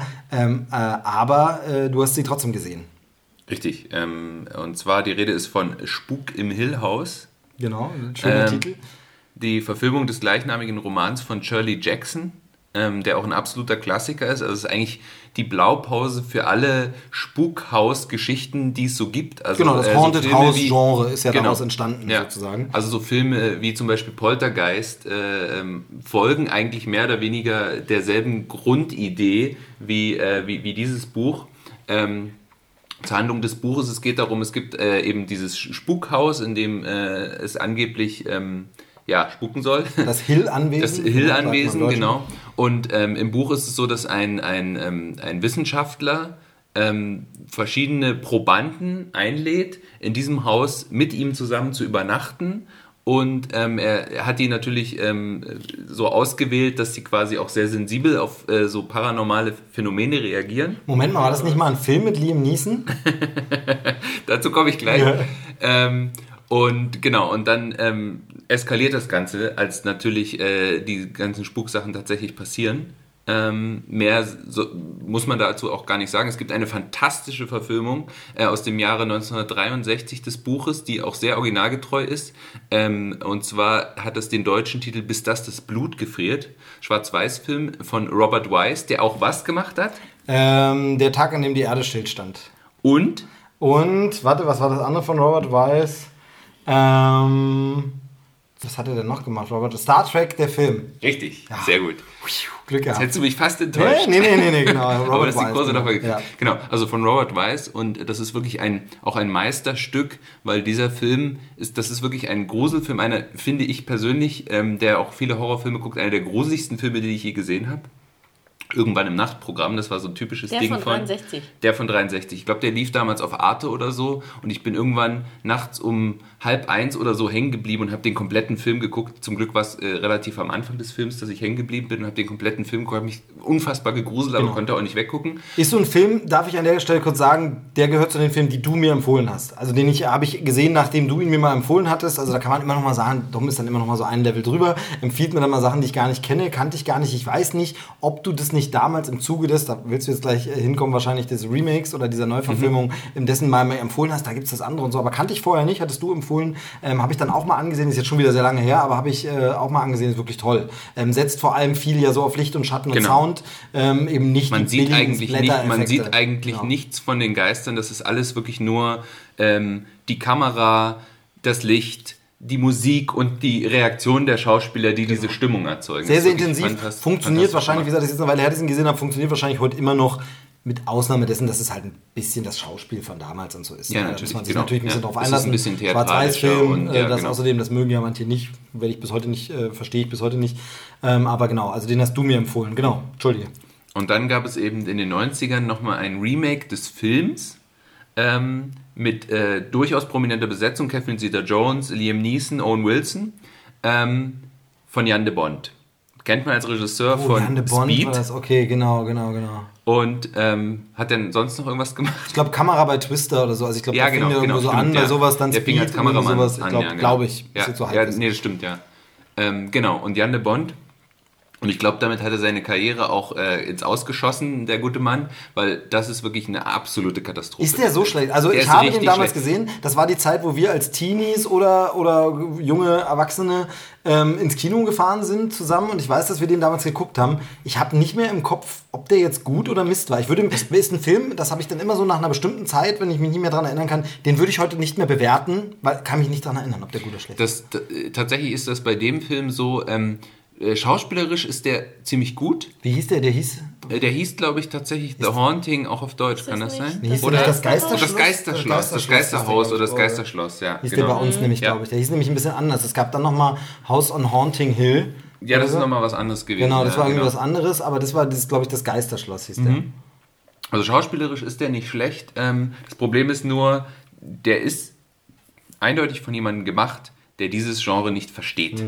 Der einfach nicht versteht, was auch diesen Originalfilm ausmacht, der eben diese subtilen Effekte, diese subtilen Kameraeffekte, Licht und Schatten ersetzt mit CGI-Babys, die dann irgendwie aus äh, irgendwie äh, Vorhängen äh, rausgucken und das soll dann gruselig sein oder irgendwie ein, ein Bett, was plötzlich zum Leben erwacht und die Leute irgendwie mit seinen, mit seinen äh, Armen einschließt.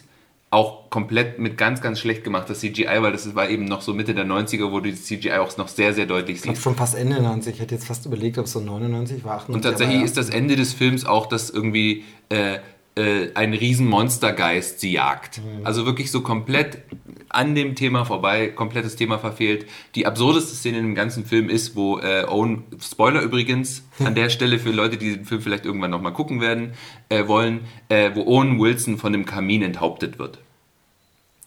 Wo man auch was, was Subtil. auf der einen Seite genau mit subtilen Grusel überhaupt nichts zu tun hat und auf der anderen Seite so absurd ist, dass es schon unfreiwillig komisch ist. Also wirklich, der Film ist eine absolute Katastrophe. So, jetzt komme ich endlich zu Spuk im Hill House, dieser äh, Netflix-Serie. Genau, The Haunting of äh, Hill House heißt es, glaube ich, im Englisch, Original jetzt im, Mhm. bei Netflix. Manche Leute gucken da ja hauptsächlich die Serien auf Englisch oder so. Auf Deutsch finde ich sehr schön, dass sie es Spuk im Mhm. Hill House genannt haben, weil das so, das hat so diese Verbindung von damals. Ja. Eben Spuk ist zu nennen. Sie können es ja auch irgendwie so die Heimsuchung oder sowas, ne? So, so im Sinne. Und eben auch der original deutsche Titel des, des Buches. Genau, das außerdem aber eben einfach das Wort Spuk. Ja. Hat so eine alte, edle Gruseligkeit, Gruselhaftigkeit, möchte ich es nennen. Genau, ähm, zehnteilige Serie. Ähm, Regie und Drehbuch Mike Flanagan. Der hat schon so ein paar ähm, Horrorfilme, andere Horrorfilme gemacht, unter anderem zum Beispiel dieses Oculus. Ähm, Weswegen der mir das letzte Mal aufgefallen ist, wegen einem anderen Netflix-Film und zwar äh, Das Spiel. Mhm. Äh, Stephen King-Verfilmung? Eine Stephen King-Verfilmung, ähm, die jetzt auch erst vor kurzem, glaube ich, bei Netflix Halbes war. Jahr ein halbes. Jahr her. Mhm. Ja. Übrigens auch sehr empfehlenswert, mit Carlo Gugino in der Hauptrolle. Ähm, und da dachte ich dann auch schon so, aha, den, das, den Filmemacher muss man irgendwie im Auge behalten. Und tatsächlich hat er jetzt als nächstes eben das gemacht. Das Interessante an dieser Serie ist, es ist keine Verfilmung des Buches. Okay, genau. Äh, du darfst gleich weitersprechen. Ich habe nämlich einen Tweet dazu gelesen. Ich habe einen äh, Tweet gelesen, ich habe leider vergessen, von wem es war. Es war ein englischsprachiger Tweet. Und da ging es sinngemäß nur darum, ähm, von wegen, ähm, es ist so ein toller, äh, so, so eine tolle Serie äh, auf der einen Seite und so eine unfassbar schlechte Adaption der Vorlage auf der anderen Seite. Zweiter Ergänzungstweet war dann eben, es gibt einfach keinen Grund, warum das so heißen müsste. Wenn das so nicht Ja, heißen würde, richtig. würde das genauso funktionieren und wäre einfach fantastisch. Also das Fazit in diesem Tweet war, du darfst gleich deine Meinung sagen, war, es ist fantastisch, aber warum bitte heißt das so? Weil eine ordentliche Adaption der Vorlage ist es nicht. Richtig. Aber ich glaube auch, dass eine, dass eine Adaption der Vorlage heutzutage, selbst wenn man sie besser machen würde als eben diese Jan de Bond-Version, würde, glaube ich, gar nicht mehr funktionieren, weil alle Leute nur sagen würden, oh, das ist ja wie Poltergeist oder das ist ja wie Conjuring oder das ist ja wie Gruselfilm XY, weil eben dieses Muster, dieses äh, paranormale Ermittler kommen in den Spuk aus, ermitteln dort, wollen beweisen, dass es Geister gibt, stellen fest, ach du Scheiße, Geister gibt's wirklich. Das ist ja im Grunde genommen Ja, der ja. Ähm, genau, und das gibt es einfach schon zu oft, als dass man das eins zu eins machen kann. Das ist einfach un, ähm, unoriginell heutzutage. Und ich finde aber auch irgendwie, es stimmt schon so ein bisschen, es ist so weit weg vom Buch, dass man eigentlich auch die Figuren anders hätte nennen können und dann einfach sagen könnte, es ist jetzt eine neue Geschichte.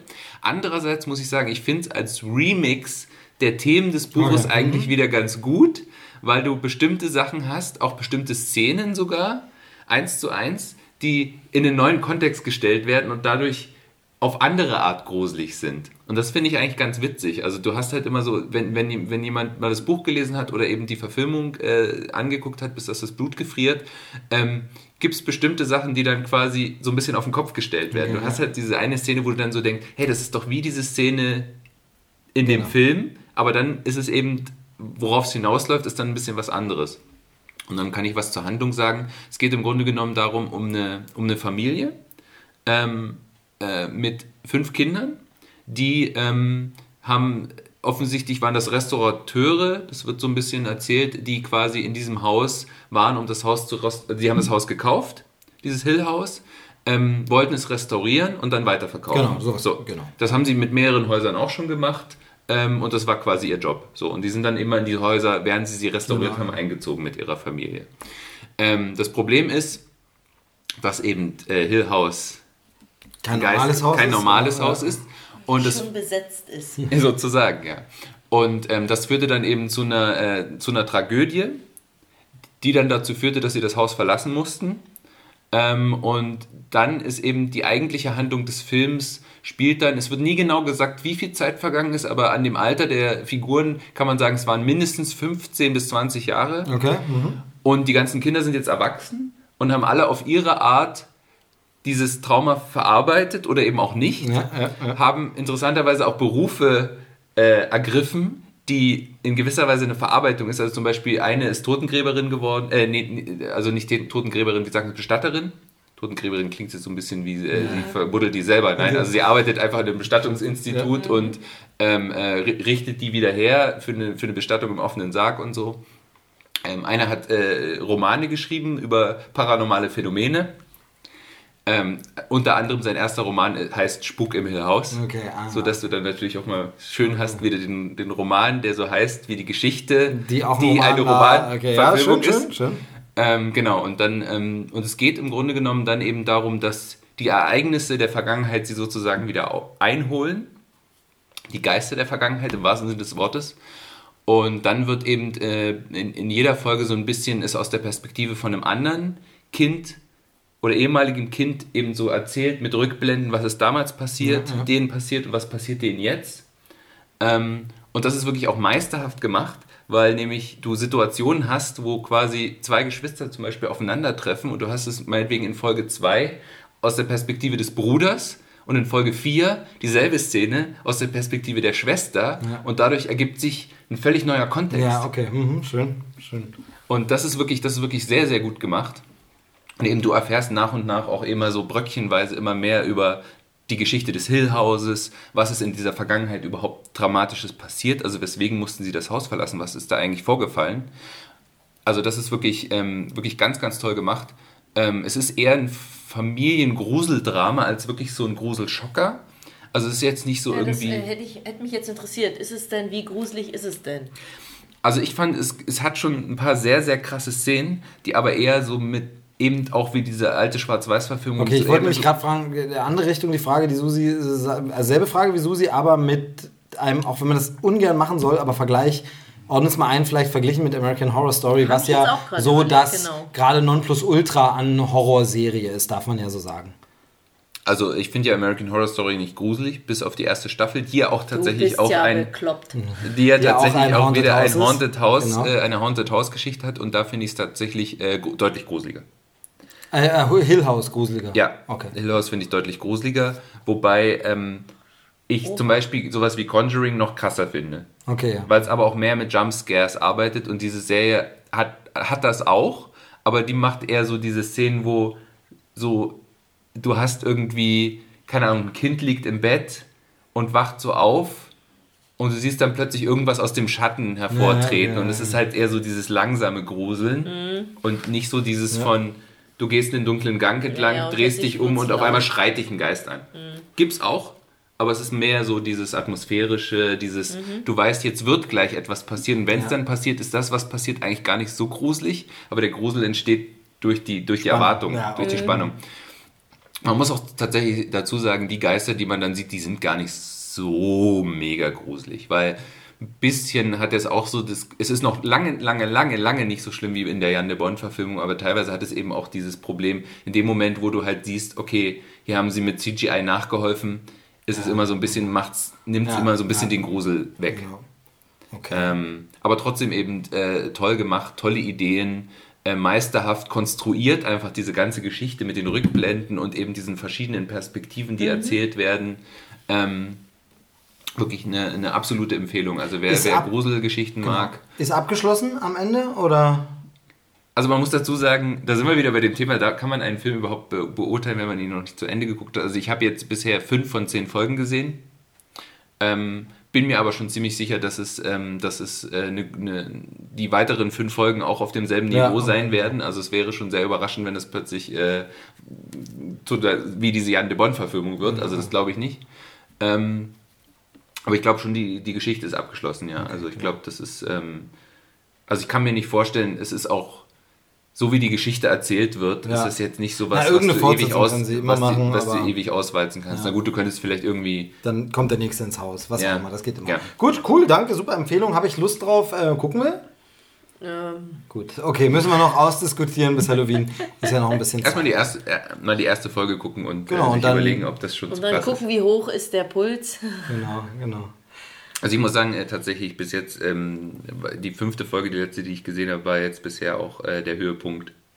Ähm, also die steigert sich auch mit jeder Okay, Folge bis okay. jetzt. Na, dann schauen wir mal, dann schauen wir mal. Ja, ist ja auch immer die Frage, ne, was man selber gruselig findet. Ne? Da gehen ja auch so Natürlich. die Sachen auseinander. Ne? Der eine gruselt sich bei sowas nicht und der andere aber bei was anderem irgendwie. Und Aber das variiert die Serie auch äh, ganz schön. Du hast halt eben so Sachen. Ja, nee, na, davon mal abgesehen hast du ja ein bestimmtes Thema Mhm. und äh, na, gerade so, äh, so Geisterthemen oder sowas finde ich ja besonders gruselig.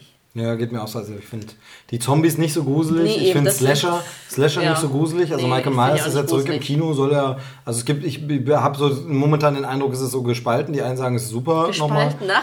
Die einen sagen, es ist super, die anderen sagen, nee, war nix. Ähm, jetzt die Fortsetzung. Aber jedenfalls Slash, also das können deshalb trotzdem gute Filme sein, aber sind für mich nicht gruselig. Ja, eben, genau. äh, Monsterfilme sind für mich nicht gruselig, mit Ausnahme von Arachnophobia. Und der ist gar nicht so gruselig, aber sind es einfach Spinnen. Von daher, also. Jetzt das sind wir wieder also- bei dem Thema, was findet man selber Genau. Gruselig? So ähm, Alien-Sachen sind für mich nicht gruselig, aber Ja. so Hill House, das wäre schon was, was so. Oder im American Horror Story 1. Äh, Ja. Habe von dieser Serie bisher nur die erste Staffel gesehen. Die aber finde ich sehr, sehr, sehr, sehr gut und, Und finde die echt scheiße gruselig. gruselig. Also, ja, schon allein schon die, so. diese ganz allererste Szene, war das nicht mit diesen. Mit diesen Kindern, die dann sagen, du wirst Genau, da drin du- du wirst da sterben. drin sterben, du So, jetzt haben wir so die Leute. Es gibt, es gibt Podcast-Hörer, die hören den Podcast zum Einschlafen. Also, falls sie jetzt schon so langsam am Weg Ich weiß jetzt nicht, ob das jetzt so eine gute Sache ist, wenn Leute deinen Podcast zum Einschlafen. Nee, weiß, bei dem hat es mir jetzt noch niemand konkret gesagt. Ich kenne das allgemein von Leuten, dass sie sagen, sie machen das beim Podcast. So. Aber das ist so ähnlich wie mit Leuten, die Hörbücher zum Einschlafen hören. Ich könnte das nicht, weil ich jedes Mal diese blöde Stelle suchen würde, an der ich eingeschlafen bin. Also das geht Mhm, ja, für mich nicht. Ähm, aber bei Podcast auch. Und bei Podcast ist auch das Ding, plötzlich brüllt einer. Und dann wachst du natürlich auf, oder redet dir irgendwas ein, überweist gesamt, dein gesamtes Vermögen auf das Konto. Naja gut, jetzt wird's albern ähm, äh, und das ist ja nicht unsere Art. Das ist ja nicht unsere Art. Ähm, du willst noch was äh, Halloweeniges empfehlen, hast du gesagt. Ähm, ähm, und zwar ähm, den Tzatziki von Apostels. Habe ich nicht ganz verstanden, warum, aber musste ich zumindest dran denken, weil ich habe von diesem Titel noch nie gehört. Und bei Apostels denke ich tatsächlich, es gibt so eine Tzatziki-Sorte von dem Hersteller. Total blöd jetzt, auch nicht lustig für irgendjemand anders, aber ich habe, das ist so wieder dieses, was ich auch schon ein paar Mal erzählt habe. Manchmal kommt plötzlich so, was ich sage, was habe ich noch nie von gehört, obwohl ich mich wirklich viel informiere und viel mitgeht. Dann sieht man ab und zu mal einen Trailer, wo man denkt, Hä, warum, wie, wie kann es denn passieren, dass ich jetzt einen Trailer sehe von einem Film, von dem ich nicht wusste, dass er in Produktion ist? Ganz, ganz absurd. Äh, Und Apostel, Apostels oder Apostel? Apostel. Apostel, Einzahl. Ja. Ähm, Geht um einen menschenfressenden Tzatziki, äh, der. nein. nee, auch äh, tatsächlich auch wieder auf Netflix. Spätestens jetzt äh, habe ich die Ja, genau. Kündigung im Briefkasten. Nein, also ähm, das ist ein Film von, ähm, auch jetzt neu bei Netflix, ähm, von Gareth Evans heißt er, glaube ich. Ähm, das ist der Regisseur, der auch The Raid gemacht hat, was ja sehr gefeiert wurde als irgendwie äh, Nee, heißt nicht Gareth Edwards? Ist das der? Edwards das oder jemand Evans anders. oder so. Äh, erzähl du mal weiter, ich gucke Genau. mal nach. Der hat jetzt eben auch einen Horrorfilm gemacht, der heißt äh, The Apostle. Die Hauptrolle spielt Dan Stevens. Schon wieder ein Horrorfilm. Ja, wir sind beim Halloween-Thema. Ich Ja. denke nicht. Hast Ja, du nicht gesagt, Das ist der Halloween-Blog, den Dom sich gewünscht hat, sonst hätte er hier nicht mitgemacht. Ja.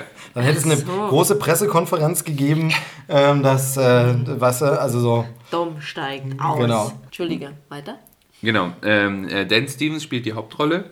Ähm, den kennt man unter anderem als, oder kennt man eben nicht als das Biest aus Die Schöne und das Biest der Realverfilmung und ähm, als äh, den Hauptdarsteller in Legion in der Serie. Gut, ich habe es nachgeschaut. Gareth Evans ist absolut richtig. Natürlich. Wieder mal, wieder mal komplett äh, äh, richtig. Ich guck mal, es gibt aber auch Gareth Edwards tatsächlich. Der Das wird ist doch der, der Monsters als, gemacht Genau. Monsters. Und da war ich kurz äh, auf, Und dem, Godzilla. auf dem Holzweg. Ja, und äh, Star Wars so Rogue One. Ja. echt, ey. Genau, aber habe ich kurz verwechselt. Ähnlicher Name kann man mal verwechseln. Ich hoffe, ich konnte, konnte meine Ehre etwas retten. Äh, ich habe eben einfach keine Ahnung. Ohne Dom bin ich nichts. So, äh, gut, Apostel. Ja. Genau, also Dan Stevens spielt mit, wie gesagt, ähm, und äh, Michael Sheen mal wieder. Mhm. Auch immer wieder ein äh, guter Schauspieler, hat unter anderem Mensch, in äh, die Queen, auch mal einen. die Queen, äh, in die Queen hat er den ähm, Tony Blair gespielt, ähm, hat auch bei den Underworld-Filmen witzigerweise mitgespielt, was man immer irgendwie so ein bisschen vergisst, dass er sogar damals schon irgendwie so äh, in solchen Filmen mitgespielt hat. Ist ähm, in, in Passengers, glaube ich, äh, zuletzt groß im Kino gewesen. Stimmt, da ist er der. Butler, der Genau, Roboter-Butler, genau. genau. Ähm, zur Handlung. Es geht um so eine Sekte im Wald, die, äh, oder nee, auf einer Das fängt Insel. ja schon mal gut an. Genau. Es geht um eine Sekte auf einer Insel, Ach so, Insel ist wieder okay.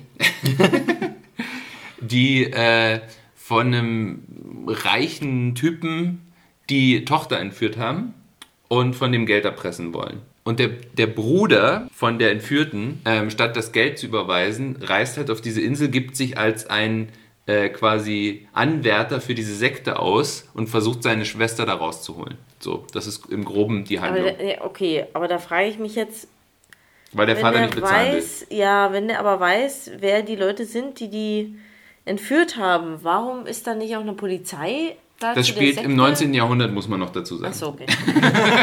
das Wichtiger, kleiner, eine wichtiger, wichtige- kleiner wichtiger Fakt. Warum nimmt ihr nicht das Handy und ruft einfach erstmal an? Schwester, wie geht's dir denn? Äh, wichtig, kleiner wichtiger Fakt, den du unterschlagen hattest. Aber okay. Genau. Ah, Also, ja, gut. spielt im 19. Jahrhundert und ähm, genau, und da ist es halt. Äh, Also ja, hat er die Info quasi auch nicht per Mail gekriegt. Oder? Richtig, genau. Ja. Nee, genau, also der gibt sich halt als äh, so ein. So ein, ein Und schon stelle ich mir gerade im Kopf vor, wie, wie die alle so, wie sie bisher gerade rumgerannt sind auf dieser Insel, komplett anders aussehen und jetzt äh, 19. Jahrhundert mäßig aussehen. So, das ist eine wichtige Info gewesen, Dom. ja, gut, das hätte ich vielleicht am Anfang sagen sollen. Vielleicht. Genau, auf jeden Fall ähm, er versucht dann eben rauszufinden, wo seine Schwester ist und die zu befreien und ähm, muss dann eben dabei immer äh, nicht, darf halt nicht aufgedeckt werden, weil die eben auch schon vermuten, dass irgendwie äh, sie unterwandert wurden von jemandem, der halt nicht wirklich ein echter Anwärter ist und so. Also mhm. ähm, daraus entspinnen sich auch äh, sehr viele sehr spannend inszenierte Szenen, wo er quasi kurz davor ist, äh, enttarnt zu werden und so. Nebenbei versucht er eben auch rauszufinden, wie funktioniert diese Sekte hier eigentlich, wo könnten sie die Schwester gefangen gehalten haben, kann, kann mir hier irgendjemand von den Leuten helfen, will, wollen vielleicht hier auch noch andere aus der Sekte aussteigen und wollen weg von der Insel und so. Ähm, alles sehr gut gemacht und natürlich, äh, weil es auch ein Horrorfilm ist, hast du halt sehr schnell dieses Gefühl von, also die Sekte betet so eine Göttin an und du hast sehr, sehr schnell dieses Gefühl von, irgendwas ist hier ganz, ganz, ganz weird. Also nicht nur im Sinne von, die sind alle verrückt, sondern im Sinne von irgendwas Übernatürliches ja, geht, hier, ja. geht, äh, geht hier vor sich. So. Mhm. Genau. Und ähm, das wird dann auch irgendwann aufgedeckt und das Ganze eskaliert. Und ähm, mehr möchte ich jetzt äh, über die Story gar nicht erzählen, außer dass Dan Stevens mal wieder großartig spielt. Ich, ich finde, das ist halt auch so eine, so eine Schauspielentdeckung, äh, spätestens seit Legion. Ja. Ähm, echt ein Talent, talentierter, äh, Als Beast konnte er nicht überzeugen, finde Also da, ja. das, ah, das liegt nicht an ihm. Also ja. das war nicht seine Schuld. Die Stimme passte, wobei die ja auch noch verfremdet wurde. also genau. da, da, das konnte er halt nicht. Also das lag nicht an ihm. Ja. Aber ich finde, das ist halt so einer, den. den äh, sollte man auf dem Schirm behalten. Den sollte man auf dem Schirm behalten. Ach genau, bei Downton Abbey hat er auch noch mitgespielt. Stimmt, hatte ich jetzt noch vergessen. Ähm, da spielt er aber auch eine relativ blasse Figur, deswegen bleibt er einem da nicht so im Gedächtnis äh, hängen. Und das ist eh so ein riesiges Ensemble mit so Leuten wie Maggie Smith. Ja, da genau. ist es ein bisschen schwierig, sich als Schauspieler ja, irgendwie heraus, hervorzutun. Ja, genau, genau. Nee, genau. Also den, den finde ich super. Michael Sheen genauso. Den Der, auch das ist einfach, das ist einfach so einer, den, den guckt man immer gern zu beim Schauspielern. Der kann auch unfassbar breite Range, wie sagt man, breite Spanne von Figuren spielen. Also dem, dem nimmt man alles ab vom Werwolf-Anführer in Underworld bis Tony Blair kann der einfach alles. Also Charakterschauspieler genauso wie Action-Schauspieler. Ich finde, das ist halt auch so einer, der kann lustig sein, der kann irgendwie eine total düstere, tragische Figur spielen. Also das ist einfach so ein, so ein was ihm, glaube ich, auch so ein bisschen Deswegen er, glaube ich, nie so ein Megastar wird, mhm. weil er irgendwie total wandelhaft ist. Ja, genau. Du hast nicht diesen einen, ja, diesen Typus. Ja. Und ähm, da muss man aber dann dazu sagen, letzten Endes bei dem Film, ähm, so ein bisschen gegen Ende wird der, fällt er so ein bisschen in sich zusammen. Okay, okay. Also die Auflösung ist so ein bisschen so, dass man sagt, ach so, okay, also es macht alles einen Sinn. Ähm, ergibt ist, Sinn. Es ergibt Sinn, es ist sinnvoll. Ähm, und aber es ist jetzt nicht so, dass du jetzt irgendwie so dieses Gefühl hattest von, mhm. boah, das ist ja eine ganz neue Idee, das, da wäre ich ja nie drauf gekommen. Sondern irgendwann denkst du dir so, ja, das wird dann wahrscheinlich darauf hinauslaufen. Und darauf läuft es auch hinaus. Okay. So, also es ja, ist dann okay. relativ. Mhm. Und er ist, wird dann natürlich sehr krass. Also The Raid war ja auch schon sehr gewalttätig, sehr blutig. Und der Film ergeht sich dann halt auch so ein bisschen okay. in so Blutgemetzel-Szenen. Also es gibt so eine Szene, die ist dann schon fast äh, im Saw-Bereich okay, an, äh, anzusiedeln, also so eine so Foltergeschichten. Ja, aber wenn so es das Drehbuch verlangt, also wenn, ich meine, die, die Aussage, die Message nur so rübergebracht werden kann, ist nicht so. Nee, eigentlich okay, nicht. Also okay. es ist zum Schluss so ein bisschen, wirklich ein bisschen Exploitation-mäßig, okay, ein bisschen genau. zu viel, wo ich mir sage, okay, die, dasselbe, die Szene wäre genauso spannend gewesen, wenn dem jetzt nicht, ich denke mir was aus, irgendwie die Eingeweide rausgerissen werden. Ja, ja. Oder wenn man es nicht trotzdem, sehen würde. Man hätte ihn auch einfach nur erstechen können. Genau. Na, oder wenn man es nicht sehen würde. Oder wenn es wenn es nur angedeutet ist, genau. Also genau. da ähm, übertreibt es der Film so ein bisschen, macht so ein bisschen auch diese gruselige Stimmung kaputt, weil man das Gefühl hat, ja okay, jetzt ist es ein Blätterfilm. Ähm, und aber insgesamt muss ich sagen, also gerade so in der ersten Hälfte diese Atmosphäre, die der aufbaut, die schauspielerischen Leistungen, den kann man sich, den kann man sich gut angucken. Also ich fand den bis zum Schluss spannend. Ich fand ähm, der hatte auch ein paar nette Ideen. Wie gesagt, letzten Endes hat er jetzt nicht so viel draus gemacht. Also so dieses ganze, dieses ganz, diese ganze Grundidee mit so einer Sekte und so finde ich, sowas finde ich immer, sowas finde ich grundsätzlich so immer schon interessant. Zum Beispiel. Genau, Wickerman ist tatsächlich. Ich wollte nämlich zum Beispiel auch fragen von wegen, okay, dann bist du bei Netflix, wie bist du auf diesen Film gekommen, wenn ich von dem jetzt den Klappentext, sage ich jetzt mal in Anführungszeichen, gelesen hätte von dem Film, hätte ich gedacht, boah, nächster Film, also wie, also, aber wenn du jetzt sagst, dass dich dieses Thema interessiert, naja gut, ja. Genau, also ich mag, mag halt diese Zeit, so 19. Jahrhundert finde ich immer ganz spannend, so dieses viktorianische. Was du uns ja erst vorenthalten ja, ähm, und eben auch so dieses, äh, hab, hab dann halt irgendwie mal kurz recherchiert, aha, das ist dieser Regisseur von The Raid, von mhm. dem habe ich jetzt noch nichts gesehen, weil The Raid habe ich nicht gesehen. Ähm, und dann eben, oh, Dan Stevens, äh, Michael Sheen, habe halt den Trailer mir angeguckt, der sah interessant aus und dachte mir, ja, gucke ich mal rein und bin dann halt dabei geblieben. Mhm. Also ähm, wie gesagt, also ich würde sagen, wenn man so Horrorfilme und auch eben auch ein bisschen heftigere Horrorfilme mag, auf jeden Fall äh, eine Empfehlung. Auf jeden Fall so ein Halloween-Tipp, wo man eben sagt, auch was Neues, weil das hatten wir bei unseren Empfehlungen eben, ähm, die ich ja vorhin schon angesprochen habe, ist dieses, dass man eben dann auch oft sagt, gut, habe ich jetzt auch jedes Jahr gesehen, vielleicht will ich auch mal wieder was Frisches sehen. Äh, das Horrorgenre. Genau, das Horrorgenre lebt ja zum Glück, mhm. ist ja sehr, sehr florierend und da gibt es wirklich in alle möglichen Richtungen Sachen. Ähm, und das ist aber vielleicht so, also ich hätte den jetzt nicht auf dem Schirm gehabt. Von daher, wie gesagt, habe davon noch nie gehört, dachte schön an Tzatziki und deshalb vielen Dank. Empfehlung Apostel. Ja. Super, wunderbar. Ähm, zur Ehrenrettung, damit du vielleicht äh, dich nochmal wieder im Büro blicken lassen kannst. Maxdome, was habt ihr so an Halloween-Special? Habt ihr irgendwas? Ich weiß jetzt nicht, ob es jetzt besser wird. ihr könnt es zur Not schneiden. Gibt's, gibt's da Halloween-Special? Habt ihr Halloween-Sachen am Start, äh, was man empfehlen kann? Also wir haben zurzeit dieses Reboot von Freddy Krüger haben wir zurzeit, Nightmare, ah, okay. Nightmare on Elm Street. Das passt auf Was ich tatsächlich auch. gar nicht so schlecht finde. Also ähm, ich finde äh, Jackie Earl, Haley heißt genau. er, glaube ich. Der macht das nicht schlecht. Der macht das, das richtig gut. Auch, der ja. macht das richtig gut. Ähm, ich fand so ein bisschen storymäßig hat er eben so dieses typische Problem bei diesen Horrorfilmen, dass die Teenager-Figuren jetzt nie wirklich so diese charakterliche Stärke haben, dass man irgendwie so, dass die einem im Gedächtnis bleiben. Genau, also das Außer Rooney Mara als Hauptfigur. Genau, genau, aber die war zum Beispiel nicht schlecht und ja. äh, ich wollte gerade sagen, das war ja dabei, deshalb war Scream damals ja so eine Ausnahme, ja, genau. weil einfach Sidney kennt heute noch jeder, ne? Ja. Also Neve Campbell hat das einfach toll gemacht, also hat auch gut Raum gehabt, um das zu spielen, genau. Aber, aber oft, der hat, der hat atmosphärische, der hat atmosphärisch coole äh, Szenen, finde ich. Äh, der ist gruselig, wie gesagt, Jackie Earl Hurley ist gut, Rooney Mara ist gut. Also ich fand damals unverdienten Flop, hat ja nie, mhm. leider nie eine Fortsetzung gehabt. Ähm, ich fand den, ich fand den so als als, als, als Start, als so Start für eine neue Freddy Krüger-Reihe eigentlich, eigentlich richtig gut. Muss man auch sagen, wenn man sich die alten Freddy Krüger-Filme anguckt, die waren jetzt auch nicht besser. Nee, definitiv nicht. Die leben halt einfach nur davon, dass es damals eben eine komplett neue Idee war und dass diese Figur halt so kultig ist. Kul diese kultige Figur mit den, mit den Scherenhänden und so. Äh, und von halt Robert England halt super gespielt. Genau. Das war damals halt ja. so, genau. Ja. Genau, der, der wäre zum Beispiel dann halt sowas wie Conjuring, äh, haben wir auch und Annabelle. Okay, so diese, das, das sind die, die kann man sich immer wieder angucken. Also Conjuring immer noch. Oder äh, auch nicht.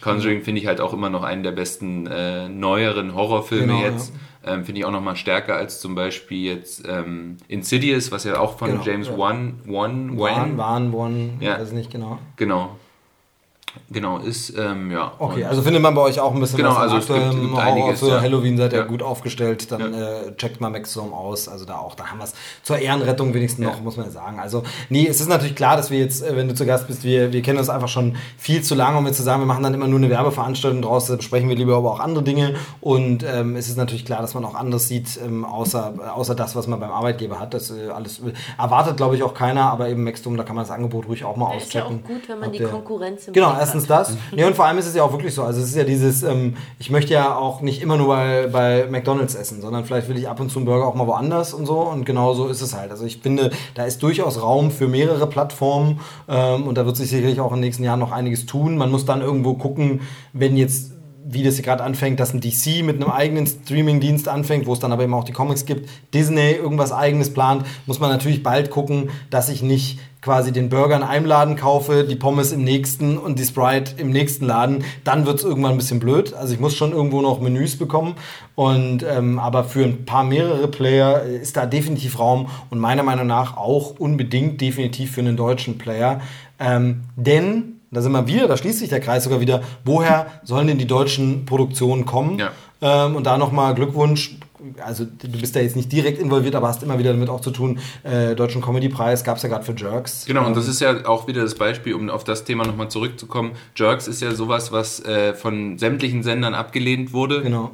Was eben nur möglich war bei Maxdome, äh, wo eben ein Christian Ulmen äh, wirklich Comedy macht, die, wo es kein Drehbuch gibt. Ja. Weil das Problem, was du halt ganz oft hast bei den Sendern, also gerade auch bei den öffentlichen Rechtlichen, so irgendwie Improvisationsgeschichten sind ganz, ganz schwer zu verkaufen, weil die sagen, ja, wir machen, möchten eine Improvisationscomedy machen, ja, dann schickt uns erstmal die Drehbücher. Ja, ja, ja, So, da also- ist wieder der Redakteur, der das dann abnehmen muss und so. Genau. Aber da hat sich Maxdome was getraut. Ich habe ja immer gesagt, für mich ist das Genre so ein bisschen Mhm. durch, dieses, weil das gibt es eben schon einige Serien, aber ähm, äh, die Folgen sind schon echt gut. Das muss man halt auch anerkennen. Also Ja, und man muss, man sind muss halt, man muss halt sagen, auch, ähm, ähm, es gibt keine Drehbücher, das ist ja, Genau. das Interessante das dabei. ist- genau. Es gibt wirklich nur grobe Skripte für Wo die Szene. Ja. Also was muss in dieser Szene passieren und der Rest, die Dialoge sind komplett, äh, Genau. sind komplett improvisiert und das ist dann eben schon Das stotterfrei so hinzubekommen ist Genau, schon was dann fantastisch. Und, auch, und es ist auch witzig. Also Ja. sie haben einfach einen Witz zusammen, die sind Ja. sehr, sehr, sehr gut. Ähm, ob das eben äh, Ulmen ist, kennt man ja schon, schon ja, lange Jahre auf dem komödiantischen Mhm. Level, ähm, aber auch ähm, Fariadim. Fariadim, äh, den kennt man jetzt Rocket äh, zum Beispiel eben auch, da macht er ja, bringt er auch Witz schon viel mit und so, ähm, weil vorher war der mir nicht so komödiantisch aufgefallen, muss ich ganz ehrlich sagen, aber da macht das ja auch und ich finde da die Chemie stimmt einfach und so und solche Sachen eben, wo sollen die Sachen herkommen, wenn ich deshalb, deshalb da ist Platz für so einen äh, Anbieter auch definitiv und von daher ähm, sollte man den auch mal auschecken. So. Genau. Dann haben wir Und, jetzt äh, quasi da auch nochmal Staffel 3 kommt dann auch. Genau, es ist angekündigt, wie gesagt, Comedy-Preis gab es gerade, also Glückwunsch an der Stelle nochmal. Ja, so, ähm, wie kriege ich jetzt die Verbindung? Ähm, äh, nee, Christian Ulm heißt er, ne? leider nicht Christoph, sonst wäre ich von Christoph auf Christopher gekommen und wäre zu Christopher Robin. Leider habe ich keine Überleitung, aber damit trotzdem hingeleitet, gelitten, eher gelitten. Eher gelitten, Eher gelitten als geleitet. Es geht um den Film äh, Goodbye Christopher Robin, den ich äh, kurz vorstellen möchte. Nicht zu verwechseln mit Christopher Robin. Genau. Das wäre wär genau tatsächlich das, was ich als erstes gesagt habe. Es kommt von Disney ein Film Christopher Robin. Also kommt, der war schon im Kino, aber der kommt jetzt demnächst auf Blu-ray raus. Ähm, und da geht's. Hast du den gesehen, Christopher Robin von Äh, Disney? nee, nee. genau, mit Ewan McGregor. Und da geht's, wenn ich das richtig verstehe, so von den Trailern und den Sachen, weil wie gesagt, im Kino habe ich nicht gesehen, ist so eine Art, im Grunde, man kann es vergleichen mit äh, dem auch wenn es schon ein bisschen anders ist, aber hier mit dem Alice im Wunderland von Tim Burton. Wir sehen eine erwachsen gewordene Alice, oder vielleicht sogar noch besser mit Hook. Hook, ja. Mit Hook, einen erwachsen gewordenen Peter Pan sehen wir da. Ja. Und hier sehen wir einen erwachsen gewordenen Christopher Robin. Und zwar den Christopher Robin aus den Geschichten von Winnie Pooh und aus dem Buch. Der ist nun erwachsen geworden, abgeklärt, hat ein bisschen Probleme mit seinem Leben. Und dann tauchen die alten Figuren wieder auf und führen ein bisschen in diese Welt zurück. Im Grunde tatsächlich Hook. Ne? Ja. Tatsächlich so ein bisschen Hook. Aber da geht es eben um den fiktionalen Christopher Robin. Denn bei Christopher Robin muss man ja wissen, der, die Figur aus dem Buch, also es geht um das Buch Winnie the Pooh. Ähm, bei uns hieß es Pooh der Bär ähm, von A.A. Mullen. Das äh, ist ja so ein, so ein Kinderbuch-Klassiker tatsächlich. Der, ich weiß gar nicht, ob der in Deutschland vor den großen Disney-Sachen so berühmt war, aber auf jeden Fall im englischsprachigen Raum wirklich ein Bestseller ähm, und eigentlich auch ein Weltbestseller. Wie gesagt, ich weiß jetzt nicht, wie, wie gut man den in Deutschland, in der DDR, wo wir aufgewachsen sind, kannte man es nicht. Ja. Muss man ganz klar sagen. Ich weiß jetzt nicht, wie es in Westdeutschland ist. Gerne mal äh, Rückmeldung wieder der Hörer. Das äh, freut mich dann immer, sowas nochmal nachträglich einzuordnen. Aber auf jeden Fall äh, hat der Autor äh, in das Buch eine Kinderfigur eingebaut, also es geht um Puh der Bär und andere Plüschfiguren und äh, das Kind, das mit denen spielt, heißt Christopher Robin. Das war auch der Name des echten Sohns von A.A. Milne und während der Film von Disney quasi den fiktiven Christopher Robin behandelt, wie wäre das, wenn der jetzt erwachsen wäre? Wir erzählen die Geschichte weiter, deshalb mein Alice im Wunderland-Vergleich auch ähm, nochmal, wie ist das dann Jahre später, trifft man nochmal auf die Figuren, behandelt der Film Goodbye Christopher Robin jetzt den echten Christopher Robin, den Sohn von A.A. Milne. Und es ist im Grunde ein äh, ja, Biopic, kann man sagen, oder eher die Entstehungsgeschichte des Buches Puderbär. Es geht um den, äh, ich habe es schon gesagt, Schriftsteller A.A. Milne, gespielt von Dom Nell Gleeson. Ich weiß immer nicht genau, wo das H kommt. Den Namen zu schreiben ist fies. Er ist, glaube ich, ein irischer oder gälischer Name oder irgend sowas. Also Dom Nell Gleeson, irgendwie so. Der äh, spielt A.A. Milne, ähm, ein Schriftsteller, der aus dem Ersten Weltkrieg zurückkehrt und zwar schwer traumatisiert oder mehr schwer traumatisiert klingt jetzt über, aber traumatisiert. schon Schon traumatisiert. Also traumatisiert, er, die, die Ereignisse der Erste Weltkrieg gilt ja auch immer wirklich so als der schlimmste, also natürlich war der Zweite Weltkrieg noch in dem Ausmaß schlimmer, aber so dieses, was die Leute mitgemacht haben in diesen Gräben, Grabenkämpfen und so, das äh, wird als psychologisch schon immer sehr, sehr fatal dargestellt. Also es muss wirklich eine ganze Generation von Menschen, die es eben überhaupt körperlich überlebt haben, kaputt gemacht haben, psychisch. Und so kommt er eben auch traumatisiert zurück und findet nicht so richtig wieder in seinen Schriftstellerjob zurück. Also er äh, tut sich schwer damit, wieder anzufangen zu arbeiten, das nächste Buch zu schreiben. Er will ein Buch schreiben gegen den Krieg. Er sagt sich, wir brauchen jetzt ein Manifest, das sagt, Leute, Krieg ist scheiße, das haben wir jetzt alle gemerkt, es darf nie wieder Krieg geben. Die Geschichte sollte leider zeigen, dass es nie so war. Ähm, aber jedenfalls, er kommt zurück, äh, hadert so ein bisschen, hat ein komisches Verhältnis zu seiner Frau, die wird gespielt von Margot Robbie. Ja, und dann ergeben sich so ein paar Umstände, dass er ein paar Tage allein mit seinem Sohn verbringen muss. Also, das klingt so ein bisschen komisch, aber wir sind halt hier auch eben ähm, äh, 18, 1919 so um die Drehe. Ähm, und da war es jetzt noch nicht unbedingt so üblich, dass der Herr Vater sich um das Kind gekümmert hat. Ne? Da war das schon noch eine ganz andere Aufteilung und äh, das Kind hat teilweise die Eltern noch gesiezt. Also ähm, man erinnert, denke nur jetzt so auch an Familie Mann oder so, Ja, Thomas Mann halt mit Kindern. gehabt. Genau, und du hast eine Nanny gehabt. Deshalb ist das nicht die so üblich. mehr mit dem Kind zu tun hatte. Genau, auch das Eltern ein an Thema des Films, aber auf jeden Fall ergibt es sich jetzt durch ein paar Umstände, dass er plötzlich mit diesem Kind ein paar Tage verbringen muss und aufs Kind aufpassen muss, sich kümmern muss. Kommt in der Zeit natürlich nicht zum Arbeiten, das kann er natürlich vergessen. Wir können ein Lied davon singen. Äh, kind dabei äh, ist schwierig. Und äh, aber das weckt wieder die Inspiration, weil er sieht, wie das Kind spielt mit seinen Puppen, wie sie zusammenspielen. Und nicht Puppen mit Plüschfiguren, hat er eben sehr, sehr viele Plüschfiguren, einen Bären, einen Esel, einen Tiger. Wir kennen die Figuren alle mittlerweile. Ähm, und äh, davon wird er quasi inspiriert von der Muse geküsst und schreibt ein Kinderbuch, das ein Bestseller wird. Ein absoluter Welterfolg. Und indem er aber auch seinen Sohn einbaut. Und der wird daraufhin ein Star im Grunde. Also das Ganze äh, wird so ein Starkult, Radiostationen wollen ein Interview mit dem Jungen, Zeitungen wollen ihn abdrucken, ähm, er soll Werbung machen für bestimmte Teddybären und so. Äh, und das ist natürlich für ein Kind in dem Alter, ich, muss jetzt ehrlich sagen, genau weiß nicht, aber vielleicht so neun Jahre oder so, wenn nicht sogar jünger, ähm, ist das natürlich schwer. Es ist natürlich äh, hart zu fassen und ähm, macht ihn vielleicht auch ein bisschen, jünger. vielleicht sogar jünger noch. Aber vielleicht um, Kann sein. um, um die Einschulung rum. Ja, irgendwie so. Vielleicht tatsächlich nochmal ein Stück so. jünger. Ähm, da ist es natürlich schwer und äh, ja, läuft alles nicht so glatt und nicht so schön und ist jetzt nicht so, wo man denkt, äh, super Kinderstar-Leben, sondern das ist eher alles ein bisschen problematisch. Darum geht es in dem Film.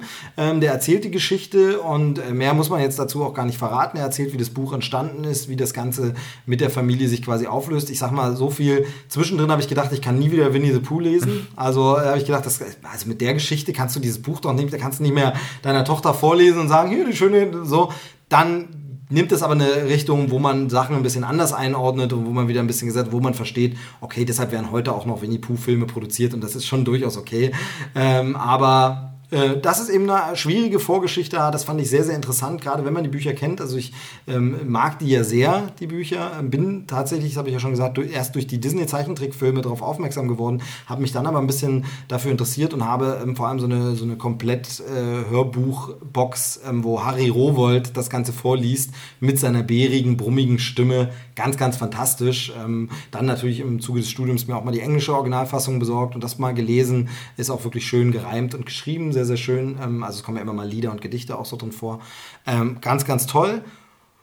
Und da ist es natürlich interessant aus, aus diesem Blickwinkel, deshalb ist es ein spannender Film, aber er hat mich jetzt nicht komplett überzeugt, weil also er, er ist in der, in, im reinen Handwerk, was Regie und Schnitt und so angeht, ist er recht gut. Also er baut zum Wer, Beispiel. wer, wer äh, führt Regie? Ähm, Simon Curtis, der hat zum Beispiel gemacht ähm, äh, My Week with Marilyn. Ah, zum ja, Beispiel. okay. Den hatte der zum Beispiel gemacht. Ähm, Mag Biopics. Genau, ähm, mag so Biopics wahrscheinlich ähm, und der hat äh, äh, schon ein paar raffinierte Sachen, wenn eben Skizzen eingebaut werden. Es wird der Winnie, und Pooh, äh, Winnie der Pooh und so, da gibt es ja Skizzen in dem Originalbuch und die dann eben so verschmelzen. Oder wenn Rückblenden-Szenen plötzlich in die normale Welt brechen. Also wenn die, ich, ich sag's mal ganz, weil es relativ zeitig auch passiert, die Kriegserinnerung plötzlich zur Hälfte in der echten Welt spielt, so wo man merkt, okay, das bedrückt ihn jetzt, ähm, obwohl er gar nicht mehr im Krieg ist, weil Ja. wir sehen, dass er gerade woanders ist, aber da ist plötzlich der Krieg mit in diesem Bild. Also da sind wirklich ein paar raffinierte Ja, das Sachen Trauma drin. dann Genau, dieses Trauma wird sehr gut visualisiert, äh, sehr gut gemacht. Ähm, die Musik ist schön, fand ich, fand ich wirklich gut. Die, die ist so eine,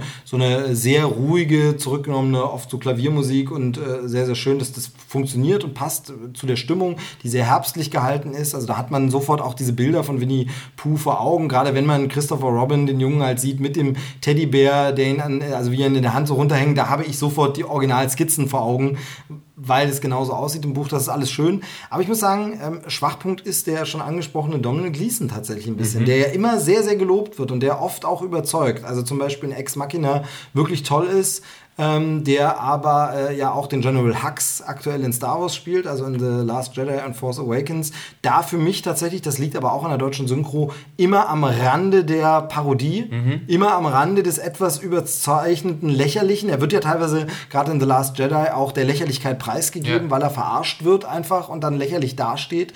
Ähm, das finde ich ein bisschen ist eine Entscheidung, die ich nicht ganz so nachvollziehen kann, auch wenn es immer alberne Figuren gab, waren im Star Wars-Universum nie die Bösewichte albern. Ja. Das, ist, das ist tatsächlich ein bisschen problematisch, auch wenn man das natürlich als Aussage machen kann. Aber das, da überzeugt er ja überall ganz gut. Ich finde ihn hier tatsächlich nicht so richtig stark. Ich finde dieses Zusammenspiel mit dem Jungen, das Trauma, das kriegt er noch ganz gut hin, aber das Zusammenspiel mit dem Jungen ist schwer. Und es wird schwerer mit zunehmendem Alter. Denn dann bekommt er ein Alters-Make-up, das jetzt nicht krass ist. Er sieht jetzt nie, weil wir sehen ihn jetzt nie als 100-Jährigen, äh, der, den man gar nicht mehr wiedererkennt, aber er wird langsam ein bisschen älter. Das wirkt für mich nie wirklich authentisch und ich finde, er spielt dahinter auch nicht so. Also je älter Millen eigentlich wird ähm, und diese, diese Sachen, weil wir sehen es wirklich über mehrere Jahrzehnte oder wir wandern, machen dann mal einen Zeitsprung, finde ich, dann funktioniert es immer schlechter für mich. Und dann finde ich ihn nicht so wirklich überzeugend. Ähm, Margot Robbie ist wieder toll, aber das ist nur eine Nebenrolle. Das muss man mal ganz kurz sagen. Aber sie macht das wieder äh, wirklich äh, souverän. Ähm, sehr, sehr spannende Geschichte, wenn man sich eben für Winnie der Pooh interessiert und wenn man mal so Literatur ein bisschen wissen will, äh, was, also wie ist die entstanden, so Weltliteratur. Ähm, darüber hinaus ist es eben vielleicht für dieses Trauma Erster Weltkrieg und äh, Antikrieg vielleicht interessant, aber dann hört es auch schon auf mit den Themen, warum man diesen Film gucken sollte. Er ist aber gut gemacht, wenn man ihn mal sehen will und ich glaube, er ist der perfekte Komplementärfilm, wenn man den anderen Christopher Robin guckt. Ich glaube, dann ist das ganz gut, weil man dann diese Entwicklung dieser beiden Christopher Robins gegenüberstellen kann. Und dann ist das, glaube ich, äh, wäre das ein schönes Paket. Nun ist der Film hier nicht von Disney, ähm, weil die natürlich nicht die äh, Rechte an der Lebensgeschichte von Millen haben. Die haben halt die, also natürlich sage ich so, es könnte ja manchmal auch sein, aber in dem Fall haben sie sie nicht. Sie haben halt die Rechte an Winnie Pooh. Aber es war auf jeden Fall ein, ein guter Film, den man mal gucken kann, solide, aber nicht in allen Punkten so Ne? Also es ist ähm, äh, da, tatsächlich finde ich zum Beispiel ähm, Finding Neverland, wenn Träume fliegen lernen, da ein Stück besser. Tatsächlich ein ganzes Stück besser über J.M. Barry, den äh, Peter Pan Autor, der übrigens hier einmal in dem Nebensatz erwähnt wird. Also man merkt, dass Millen und Barry auch Zeitgenossen waren. Ähm, das kommt auch vor. Ähm, von daher aus solchen Punkten ist es schon interessant und das ist Ja. wie gesagt auch jetzt wirklich nicht richtig schlecht, aber auch nicht so, wo man sagt, Mensch, der ganz große Wurf. Ja. Eher klein. Aber äh, ich wollte ihn mal angesprochen haben. Ähm, und äh, so als kleinere Empfehlung, weil es vielleicht so ein Film ist, der vielleicht ein bisschen untergeht, wenn der andere Ja. Disney-Film kommt. So ein Film, der glaube ich nicht untergeht und auch im Kino nicht untergegangen ist, glaube ich, oder ich bin mir nicht ganz so sicher. Ich weiß nicht, ob er der Riesenerfolg war, aber ich glaube, er war schon erfolgreich. Wäre ja auch nicht der Rest, ist äh, die Fortsetzung einer Reihe, gleichzeitig Reboot mit Neustart und Umbesetzung und äh, äh, Gender Switch. Du guckst mich fragend an. Oceans 8 Ach, ist okay. der Name. Genau, also der, der Film ist ja, wenn man so will, die Fortsetzung von Oceans 11, Oceans 12, Oceans 13. Mhm. Ist das dann die Fortsetzung? Aber gleichzeitig ist es ein Reboot, weil wir ganz neue Charaktere haben und was Neues starten. Ähm, ein Remake würde ich nicht sagen, weil der Plot dafür nicht gleich genug ist, obwohl das wieder ähnlich ist. Also es ist wirklich eher so ein, so ein Reboot und gleichzeitig ist es aber auch ein Spin-off. Denn äh, es sollen ja Figuren aus dem anderen vorgekommen sein und äh, alles. Hast du den gesehen? Nee, den habe ich nicht gesehen. Okay, gut. Dann äh, freue dich auf das, was ich zu sagen habe. Der Film ist ähm, ja unglaublich äh, langweilig. Er ist einfach. Also vielleicht noch zum Inhalt. Genau, ja, sage ich ja gleich. Aber Ja. also das kann ich gleich sagen, aber äh, in dem Fall kann man es wirklich vorweggreifen. Der Film ist unglaublich belanglos, unglaublich langweilig und das kann ich dir jetzt eben beweisen, Anführungsstrichen, mit dem Plot. Der Plot ist halt ganz simpel. Wir haben Debbie Ocean, gespielt von Sandra Bullock. Das soll die Schwester von Danny Ocean sein, äh, den wir aus Ocean's 11 kennen, damals George Clooney. Das ist jetzt äh, Sandra Bullock. Und Debbie Ocean sitzt genauso wie ihr Bruder im Knast und äh, kommt genauso, ich glaube, es war da auch so ähnlich gemacht, hat so ein Bewährungsgespräch und äh, kommt dann raus und dann heißt es, du, du, du, mach aber nichts mehr Böses. Sie kommt kaum raus aus dem Knast. Was macht sie? Sie schart eine Truppe von vielseitig begabten Frauen um sich herum, um ein äh, super teures Cartier-Collier zu stehlen bei einer Veranstaltung, nämlich der Met Gala in New York. Ja, das ist schon die Handlung und die plätschert dann so dahin. Ähm, das Ganze ist äh, unglaublich uninspiriert und lahmarschig inszeniert. Also von der Werf, mit der Oceans 11 gemacht wurde. Obwohl es Steven Soderbergh wieder ist, oder? Nein, es ist nicht Steven Oh, Soderbergh. okay. Es ist ähm, Gary Ross oder so. Gary, ich muss, muss nochmal nachgucken, wie er heißt. Der hat doch früher diese Bilder gemalt. Nee, das war Bob Ross. Ach so. Nee. Genau, nee, ähm, es ist, eine, ist, ein, ist ein anderer Regisseur, ich glaube Gary Ross, vielleicht kann es ja jemand von euch mal recherchieren. Ähm, ist äh, das Ganze ohne jeglichen Esprit gemacht, einfach wirklich geradlinig. Figuren treffen sich, sagen, du, wir wollen das jetzt ausrauben, machen wir das so? Ja, das machen wir so. Die nächste Figur wird getroffen. Es ist nicht mehr dieser schmissige Soundtrack die ganze Zeit drunter. Also wir erinnern uns alle so dieses was danach nach Oceans irgendwie jeder kopiert hat, gefühlt für äh, fünf Jahre im Kino und jeder Film wollte so sein, so ein bisschen. Davon ist nichts zu merken. Ähm, wenn Figuren zusammen im Raum sind, hat man trotzdem das Gefühl, sie sind unbeteiligt nebeneinander. Eine Charakterisierung der Figuren erfolgt eigentlich gar nicht. Ähm, sie sind halt einfach wirklich ganz simple Schablonen. Die Hackerin, die Ex-Knasti, die Helferin, über die ich gar nichts weiß. Also das ist wirklich, äh, sie sind noch schwacher charakterisiert als bei Oceans 11 und es ist so, ähm, wo man bei George Clooney, Brad Pitt und Matt Damon immer gemerkt hat, dass sie einfach Bock darauf hatten und Spaß. Und die damit auch so weggespielt haben, dass irgendwas blöd war, weil sie immer so ein bisschen suffisant in die Kamera gegrinst haben und gedacht hast, wir wissen selber, das ist ja Quatsch, aber lasst uns mal einfach Spaß haben. Aber hier das Gefühl, Sandra Bullock steht neben Kate Blanchett und beide sagen sich so wie, guten Morgen, spielen wir das jetzt schnell durch, komm, wir spielen das. Abend, ciao, Feierabend, bis morgen. Also es ist wirklich, du hast nie das Gefühl, da hat irgendwer Spaß dran. Du hast nie das Gefühl, da ist irgendwas schmissig irgendwie inszeniert oder gemacht. Es ist unfassbar belanglos. Die sind alle Figuren egal, weil sie auch nicht vorgestellt werden. Du verstehst Beweggründe der Figuren auch nicht. Ähm, das führt soweit jetzt ein Mini-Spoiler, den man sich denken kann. Natürlich schaffen sie ihren Coup und bekommen ganz viel Geld und erfüllen sich damit Träume, von denen ich aber vorher nie gehört habe, dass sie sie haben. Also ich sehe plötzlich in Szenen, dass sich jemand einen Traum erfüllt und soll das dann, oh, hat es geschafft. Aber nein, ich wusste gar nicht, dass die Figur das will. Ich wusste gar nicht, dass diese Figur irgendwann mal gesagt hat, aber mein größter, ich denke, jetzt denke ich mir so, du hast das heute auch schon mal gemacht, denke ich mir jetzt einfach mal ein Beispiel aus. Oma liegt im Sterben und die OP ist so teuer und am Ende sehe ich, dass die Oma in den OP geschoben wird und sie äh, die Rechnung unterschreibt. Nee, ich erfahre sowas nie. Ich würde in dem Fall nur sehen, eine Oma wird in OP geschoben. Und dann frage ich mich, aber warum? Hä? Ist das für irgendwen. Also keine Ahnung, ob da was weggeschnitten wurde, äh, ob da im Schnitt was verloren ging oder ob es die Szenen nie gab. Aber es gibt keinerlei irgendwie Handlungen, die, die dich irgendwie mitnimmt oder packt. Ähm, dann finde ich es ein bisschen schwach, dass ähm, natürlich muss der Plot der Damen, die können natürlich kein Casino oder eine Bank ausrauben oder irgendwas Cleveres. Ähm, also ich meine, clever ist es trotzdem, aber sie rauben natürlich ein Mode-Event aus, auf dem es darum geht, Colliers zu klauen und es geht darum, schicke Kleider zu tragen. Es muss natürlich komplett in diese Richtung gehen bei Frauen, weil es ist nicht möglich, dass die Frauen einfach Mathe-Genies sind und eine Bank betrügen auf ganz clevere Art und Weise. Das wäre ja zu simpel. Also es ist in allen Belangen einfach lustlos, unbedeutend und einfach schnarchig. Die Musik plätschert so im Hintergrund, die Handlung plätschert im Hintergrund und irgendwann ist der Film zu Ende. Man sagt sich, naja gut, so, also äh, wirklich, wirklich eine große Enttäuschung wäre es, wenn ich jetzt nicht vorher gedacht hätte, ja, ich erwarte jetzt gar nichts weiter, weil die Kritiken ja auch nicht so super waren.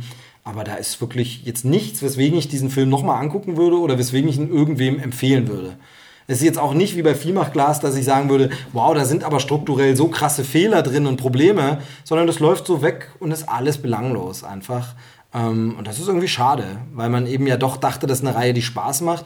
Und eigentlich diese Prämisse, wir machen aus Männern mal Frauen, ja was hergeben würde, wenn man die eben nicht da beendet. Bei der Prämisse, wir machen aus Männern mal Frauen, Punkt. Sondern dann muss man natürlich auch, was das mitbringt, behandeln, dass es Frauen sind. Und gerade so ähm, nach MeToo, oder MeToo ist ja auch noch im Laufen, kann man immer so sagen, aber nach dem ganzen Start hätte man erwartet, da gibt es irgendwelche Statements dazu, wie Männer mit denen umgehen oder so.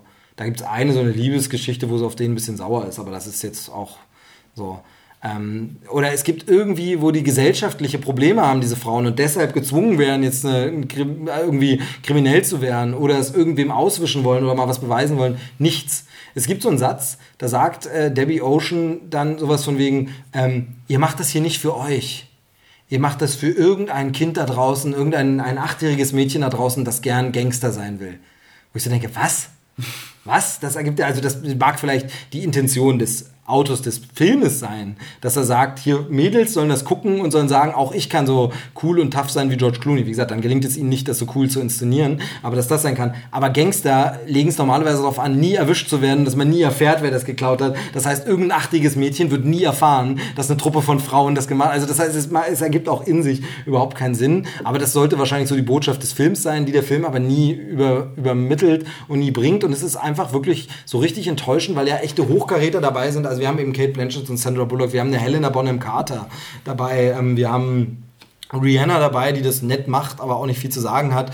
Und das ist alles so, so, so, beliebig, dass man wirklich wieder denkt, von wegen, ja, für die Frauen brauchen wir kein Drehbuch. Wir haben ja jetzt, wir haben ja jetzt aus den Männern einfach Frauen gemacht. Da brauchen wir ja jetzt auch noch eine, eine Story oder einen raffinierten Schnitt oder irgendeine coole Kamerafahrt. Das brauchen wir nicht, weil wir haben ja Frauen.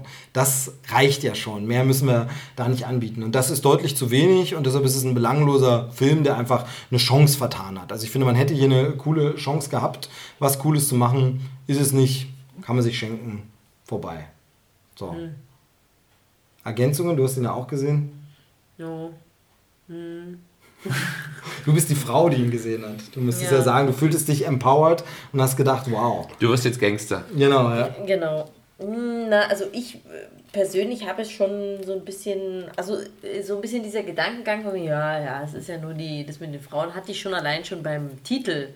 Einfach, weil es halt eben nur Oceans 8 sind. Irgendwie. Also da fand ich schon von wegen, hat man halt nicht so viele zusammengekriegt, irgendwie, die da mitmachen wollten oder keine Ahnung. Oder man hat sich halt eben nicht so einen großen Plan gemacht vom Drehbuch her, dass es dann irgendwie passt, dass mir wirklich elf Frauen irgendwie zusammenkriegen, die, da musst du ja auch einen Plot schaffen, wo, wo äh, na, was dann ineinander greift irgendwie und alles dann am Ende harmoniert mit diesen elf Figuren. genau, so. und das geht ja so weit, das ist gut, dass du das noch ansprichst, so weit, ich spoilere jetzt nochmal wieder eine Stelle, also wer da wirklich unbedarft sein möchte, müsste mal zwei Minuten vorskippen oder so. Ähm, es geht ja so weit, da ich, dir darf ich spoilern, du bist da ja. jetzt äh, unempfindlich, gut. Äh, es geht ja so weit, dass ihn storymäßig nicht mal was eingefallen ist, wie sie mit diesen Frauen diesen Coup durchziehen, sondern es kommt tatsächlich ein Crewmitglied aus den Oceans 11 zurück und macht einen ganz wichtigen, den wichtigsten Teil des größten Coups. Nee, macht das der, nicht naja, den wichtigsten, aber noch einen on top sozusagen. So, macht der einfach komplett allein, wenn man so will, alles mit denselben Fähigkeiten, die er schon bei Oceans hat, wo ich sage, Okay, da gab es keine Frau dafür. Ihr braucht, die Frauen brauchen sogar noch mhm. die Hilfe von einem der Männer, um das hinzubekommen. Ja, auch so dieses, was du ja auch gemeint hast, von wegen die ursprünglichen, die sie eigentlich zusammengesucht haben, waren dann eigentlich nur sieben insgesamt. Genau, äh, genau. Da ist dieses, den ganzen Film über sind es nur sieben, sodass man eine Sache von Anfang an weiß schon, die verraten wir jetzt nicht, aber die kann man sich nee, im Film dann sofort eben, denken, wer genau. die acht ist. So, da ist es halt auch so, wo ich denke, ja, braucht ja nicht so zu tun, weil es ist von Anfang also an klar. Also man hat da schon das Gefühl, man hat da schon so mit Ach und Krach geguckt, wie kriegen wir denn jetzt acht Frauen zusammen oder irgendwie genau. so. Und das, wenn du halt eben weißt, dass es bei den anderen halt bei Oceans 11 anfängt äh, und dann noch weiterging mit 12, 13, 14, 15, keine Ahnung, wie viele Folgen es gibt, ähm, da ist es schon, also da war für mich schon so dieses erste, wo ich dachte, na, ist irgendwie hm, ist schon mal ein komisches, geht schon eine komische Richtung. Was ich dann immer nicht so verstehe, ist dieses von, warum hat man überhaupt gesagt, wir brauchen jetzt einen kompletten Frauencast, statt einfach, ich meine, du hattest ja Julia Roberts schon in den normalen Oceans-Filmen ja, ja, genau. als Teil des Teams. Wieso hat man jetzt nicht einfach gesagt, wir machen eine Fortsetzung von Oceans 13, aber haben jetzt halt statt Danny Ocean, Debbie Ocean und dann sind es vielleicht mehr Frauen und es ist irgendwie 50-50 äh, äh Frauen, Männer. Genau, ja. Mhm. Das war auch so ein Gedanke, den ich hatte. Warum muss es denn jetzt dieses, es ist dieses falsch verstandene Empowering oder vielleicht ist es in dem Fall auch einfach nur ein Verkaufsargument. Ja. Guck mal, der Frauenfilm, das, ja. der dann natürlich nur gefälscht rauskommt, weil wie gesagt, im Film merke ich dann, ah, Moment mal, das ist ja gar kein reines Frauenteam, ihnen hilft äh, quasi ein Mann und so. Das ist auch so ein, so, ein, so ein Twist in der Geschichte, der vollkommen Hanebüchen ja, ist und der ganze Plot in sich zusammenfällt. Wenn man eine Minute drüber nachdenkt, dass sie eine Superhackerin dabei haben, dann fällt der ganze Plot in sich zusammen. Ähm, aber gut, das haben Heist-Filme auch gerne mal so an an sich. Ähm, aber das ist wirklich so ein Ding, genau, warum nicht ein gemischtes Team machen mit coolen Leuten? Nö, das darf, also die müssen nicht unbedingt auf Augenhöhe mit George Clooney, der, also auch das nochmal ein ganz kurzer Spoiler, der lässt sich nicht mal zu einem Cameo herab. Von dem wird nicht mal ein gutes Foto, wie es eine Schwester von ihrem Bruder hätte gezeigt, sondern es sieht aus wie ein blöder Still, den sie aus dem Ocean-Film rausgenommen haben, wo ich sage, so ein Foto, genau, so ein Foto würdest du dir niemals von deinem Bruder hinstellen. Wo du denkst, der guckt nicht mal in die Kamera. So ein blödes Bild, weil es einfach so. Aber es musste natürlich eine Szene aus Ocean sein, damit der ja. doofe Zuschauer es nochmal kapiert. Das soll übrigens ihr Bruder sein, weil Namen habt ihr euch wahrscheinlich nicht gemerkt, dass der auch Ocean hieß. Äh, habt ihr wahrscheinlich nicht gecheckt. Deshalb wird er dann nochmal gezeigt auf einem Foto, wie total unrealistisch. Aber George Clooney gibt sich nicht mehr. Das ist jetzt gar kein Vorwurf an George Clooney, aber ich meine nur, das, das passt so zu der ganzen Stimmung des Films. Nicht mal für ein Cameo her. Der, sondern das Crewmitglied, was eben auftaucht, ist ein billigstes von denen, an deren Name des Schauspielers man sich nicht erinnern kann. Ähm, weil halt einfach, nee, die sind nicht auf der Augenhöhe. Die sind nicht, die verdienen nicht dasselbe Geld, die können den Plot nicht alleine durchziehen und die sind nicht auf Augenhöhe. Nee, die können nicht zusammen mit Brad Pitt spielen. Das geht in dem Fall nicht. Also das ist so, so ein bisschen, alles irgendwie, irgendwie, irgendwie seltsam und es ist so eine, so eine vertane Chance, denn man könnte ja diese Filme jetzt machen Ja. und man könnte ja auch wirklich sagen, wie du schon sagst, dann ist es eben, auch, wenn man jetzt die Marke unbedingt behalten will, wenn man sagt, die verkauft sich besser, dann mach es doch, ähm, aber dann äh, mach es konsequent und mach es richtig und nochmal mit demselben Anspruch, aber irgendwie hat es dafür dann nicht gereicht und es ist halt eben schwierig. Na, vielleicht machen es ja die Expendables nur mit Frauen besser. Ist das, da ist da was geplant? Ich dachte, der wäre auch so. Also okay, okay, Ja. aber da wird es auch schon wieder So schwierig. mit ein großes Action-Ikonen wie, äh, so halt die Action-Ikonen, wo, glaube ich, Mila Jovovich ist auf jeden Fall schon mal mit dabei und dann, glaube ich, noch so ein paar. Es gäbe ja ein paar. Also es gäbe ja eine Linda Hamilton, es gäbe eine Sigourney genau. Weaver, es gäbe Sigourney ja, Weaver ist, glaube ich, auch dabei. gäbe ja einige, die da, Sehr interessant. Gäbe ja einige, die da was. Äh, Aber ich weiß auch nicht, äh, dass das wurde schon, ist schon eine Weile her, dass es irgendwie, äh, dass ich das letzte Mal irgendwas darüber gelesen habe. Kann auch sein, dass das inzwischen irgendwie schon wieder in der Development Hell gelandet vielleicht ist. ist auch, ich weiß jetzt nicht, wie unerfolgreich Ocean's 8 war, aber vielleicht war es nicht erfolgreich genug und dann sagt man, okay, stoppen wir jetzt erstmal. Äh, Oder ein anderes Projekt, das kann man ja in dem Atemzug mal nennen, das ja nicht so besonders erfolgreich war, ähm, war ja auch mit Frauen. Ghostbusters aus dem Jahr 2016. Ähm, da war ja genau dasselbe Problem und man hat es hier halt so ähnlich. Also das Problem bei Ghostbusters war ja nicht, dass es Frauen sind. So wurde es vorher gern gehandelt, so haben ein paar schwachmatische Idioten im Netz getan. Oh Gott, meine Kindheitsfiguren sind äh, und so. Und es wäre sicherlich auch blöd gewesen, wenn diese Figuren jetzt Wankman, Stans, Zedmore und äh, Spengler? Spengler, genau, gehießen hätten und das wären Frauen gewesen jetzt. Ne? Also äh, statt Peter Wenkman wäre es Petra Wenkman plötzlich gewesen. Das wäre natürlich doof gewesen. Aber zu sagen, wir machen ein neues Team mit Frauen, das ist ja überhaupt nicht das Problem. Ne? Das kann man ja machen. Das ist gar nicht schlimm. Es hat jetzt einfach, also gar nicht schlimm, also als müsste man das dazu sagen. Es ist eigentlich vollkommen blöd, dass ich diese Worte überhaupt äh, benutzen muss. Aber es ist so, dieses ist ja überhaupt nicht schlimm, sondern man könnte jetzt sagen, ein Frauenteam, total cool. So. Aber was macht man? Man lässt diese Frauen Abziehbilder der alten Ghostbusters sein. Statt neue Frauenfiguren zu erfinden, ist ähm, Holzman oder wie sie heißt, genial gespielt. Ich äh, finde find sie einfach toll, wie sie das macht, aber das ist ein Abziehbild von, äh, von, von Spengler eben. Das ist eben einfach nur mal noch mal, noch mal so nachgemacht. Ähm, Kristen Wiig darf den männlichen Wankman spielen. Das ist Ja. alles nur nachgemacht von die, also das ist so, warum erfindet ihr dann nicht eigene Figuren und macht was eigenes? Äh, genauso wie, warum kann das nicht in der Welt der Ghostbusters spielen? Eben genau dieses ganze Klima akzeptieren, es hat sich in der Welt was verändert und während die es damals schwer hatten als Wissenschaftler, haben es die Frauen jetzt nicht mehr so schwer, treffen auf diese alten Ghostbusters und sagen, jetzt jetzt sind mal die Frauen dran, wir machen das jetzt mal, thematisiert es auch mal ein bisschen Ja. ähm, und sagt, okay, und ein Original äh, Peter Wenkman sagt, ja, Sie waren ja bei mir in den Vorlesungen und das finde ich wirklich toll, ähm, Sie sind eine gute Frau, machen Sie mal das, ich zeige Ihnen mal was, was mein äh, Kumpel Stans hier gebaut hat, gucken Sie sich's mal an. Ich glaube, bei Ihnen ist das gut aufgehoben, ist an der Zeit, das mal Also wie geil wäre das denn gewesen? Ja, ja. Was hätte man denn daraus machen können? Eben auch so in diesem, klar, dann hätte man sich wieder sagen können, okay, Mann muss erst Steigbügelhalter der Frau sein, aber das hätte man ja auch in den Kommentar verpacken können, dass es leider in der Gesellschaft oft so ist.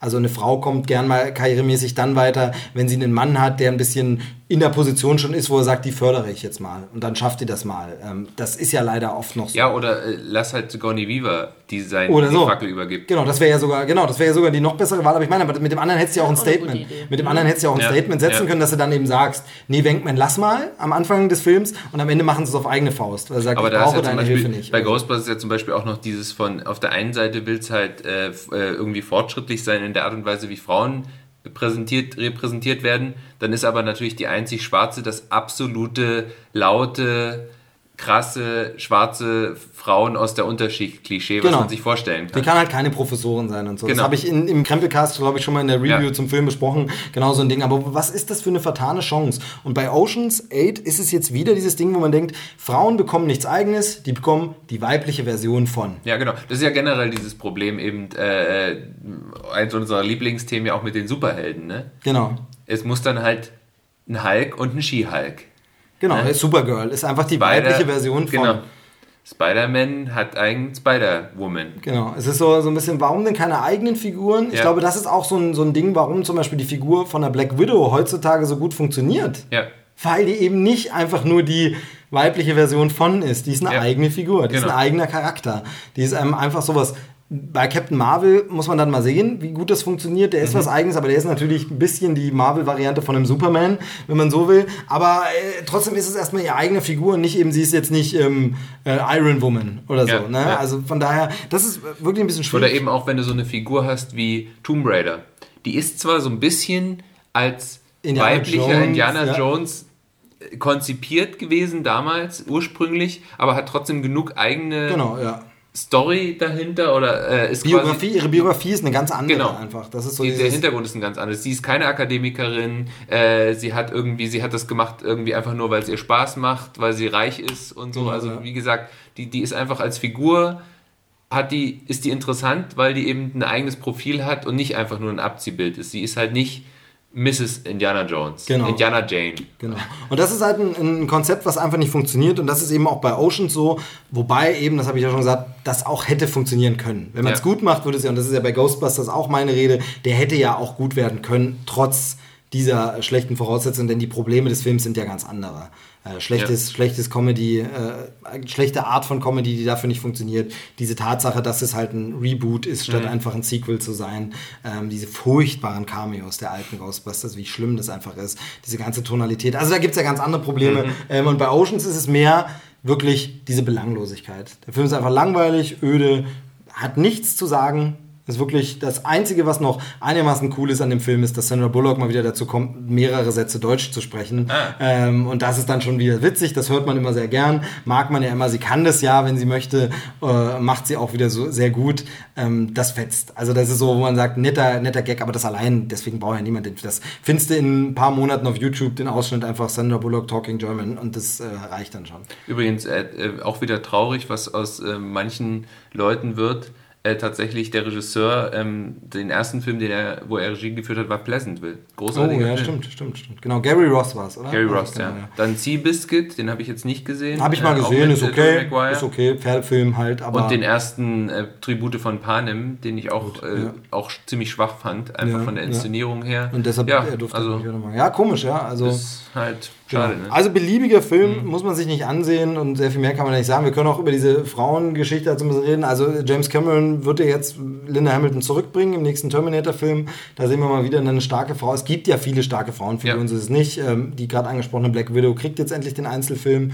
Da hat ja irgendwie ähm, äh, Scarlett Johansson irgendwie 15 Millionen oder so bekommt sie, was Ja. schon, schon so ein Höhepunkt ist. Und vor allem, und das ist das, wobei man natürlich ist die Geschichte eine andere, aber deutlich mehr ist, als alle anderen in ihrem Erstlings-Solo-Film Ja, bekommen haben. genau. Also natürlich hat, ist das halt dadurch nicht ihr erster Film, aber der erste Solo-Film. Aber ein Robert Downey Jr. hatte deutlich weniger beim ersten Iron Man-Film, ein Chris Hemsworth hatte deutlich weniger als, aber sie hat jetzt eben auch schon so viel. Oder eben, wenn du sowas hast wie Ant-Man and the Wasp. Ähm, erstens die Tatsache, dass sie mit in den Titel darf, was jetzt auch nicht selbstverständlich ist. Ja. Und eben, dass sie, wenn man sich den Film dann anguckt, eigentlich sie diejenige ist, die eher, um es mal neudeutsch zu sagen, ass kickt, also quasi äh, die Aktive ist, die halt die Situation rettet und die, die irgendwie äh, die, die Bösewichte verprügelt und weniger der Ant-Man eigentlich. Genau, ja. Genau. Ähm, ist halt schön, dass das, dass das quasi, und da ist es eben auch nicht, da wirkt es eben auch nicht so konstruiert. Da ist es eben auch nicht, dass man irgendwie sagt, äh, wir machen jetzt Ant-Woman. ja, genau, ja, das stimmt. De- Definitiv, genau. Obwohl Also- eigentlich die Wasp ursprünglich eigentlich mehr oder weniger so eine Ant-Woman Ja, im ist. Comic schon, aber das ist eben dieses, was Marvel ja eben auch gelernt hat und Sachen eben anders angeht heutzutage. Es wundert einen, dass es so lange keinen Film gab mit einer Frau als Hauptfigur. Ähm, dafür ist, dafür ja. wird es mit Captain Marvel halt äh, gleich eine richtig krasse Hauptfigur. Mhm. Ähm, aber eben äh, dieses, aber ansonsten genau, ist halt Ant, äh, Ant-Man oder beziehungsweise ist halt Wasp ja so angelegt in Ant-Man, dass eben die alte Wasp ja damals schon die hat die Welt gerettet. Genau, So, und ja. ja. da genau deshalb äh, ist sie, also dadurch kommen ja die Ereignisse dann erst in Schwung und so. Und genau, also da wird sie tatsächlich zum viel entscheidenderen Punkt als ähm, äh, Hank Pym zum Beispiel. Ja. Genau. Naja, gut. Ähm, auf jeden Fall Oceans muss man nicht gucken, kann man sich schenken. Ähm, und ich denke, damit äh, schließen wir, was immer ein bisschen blöd ist, auf so einer negativen Note zu schließen. Also, wie gesagt, das ist jetzt kein Totalausfall, aber man kann, das ist wirklich so übrig. Aber ähm, können wir noch irgendwas Positives empfehlen? Gibt es noch irgendwas, äh, wo, wo wir jetzt sagen, dass da lassen wir die Leute mit was Gutem rausgehen? Bad Times at the El Royale hat sehr coole Frauenfiguren. Ah, okay, okay, sehr gut. Dann äh, haben wir da nochmal den Bogen geschlagen. Genau. Ich wüsste ja auch gar nicht so, was jetzt so demnächst, ähm, worauf man sich freuen kann. Ich hatte ein, hatte ein äh, schönes Erlebnis, aber da darf ich noch nicht so viel drüber sprechen. Da habe ich einen äh, Regisseur getroffen, der ja ähm, uns sehr viel Freude schon bereitet hat und sehr viel Kummer. Also muss leider so ein bisschen ähm, und äh, über das neue Werk darf ich noch nicht viel sagen, aber ich darf es schon mal verraten. M. Night Shyamalan war es. Ähm, und da geht es um seinen neuen Film und äh, da äh, durfte ich bei einem Q&A dabei sein. äh, und schon ein bisschen ein paar Ausschnitte sehen äh, aus dem neuen Werk Glass. Also da dann demnächst mehr dazu. Das dauert tatsächlich noch bis Anfang 2019, dass der Film kommt. Aber den durfte Dann ich treffen. Folge 100. Ja, gut, da muss ich mich ein bisschen ranhalten. Genau. Aber ansonsten äh, hat es mir wieder Spaß gemacht. Es war wieder sehr schön. Doch wieder viel zu erzählen gehabt. Ähm, also vielen Dank, Dominik, dass du gesagt hast, wir müssen. Ja. Sehr schön. Äh, manchmal braucht man das. Ähm, genau. Die, ist, äh, verschoben wurde damit jetzt eine andere Folge, die kann ich schon mal ankündigen. Die nächste Folge wird ein kleines äh, Special. Die wird wahrscheinlich auch ein bisschen kürzer ausfallen, aber wird ein äh, Special zum Filmfest Hamburg. Da war nämlich die Fran und hat äh, ein bisschen ausführlicher berichtet. Das gibt es dann in der nächsten Folge zu hören. Das würde jetzt hier den Rahmen sprengen und soll dann gerne allein für sich stehen. Also das schon mal angeteasert in Folge 51. Und wie immer haben die Gäste die letzten Worte. Zuerst Susanne. Du bist schon arg müde, oder? Du weißt aber schon, dass du noch durchhalten musst, mindestens noch ein Stündchen. Wieso das? Na, Denk mal drüber nach. Es wird dir gleich wieder einfallen, warum du noch bis äh, Mitternacht heute durchhalten musst. Ähm, den Hörern müssen wir es ja nicht verraten, aber du solltest vielleicht bis Mitternacht noch durchhalten. Ich schlafe bis Mitternacht. Ja, das kannst du machen, aber auf jeden Fall dann solltest du wach sein. Und äh, Dominik, dann deine abschließenden Worte. Happy Halloween. Oh ja, sehr gut, sehr gut. Äh, macht's gut, bis zum nächsten Mal. Ciao. Tschüss.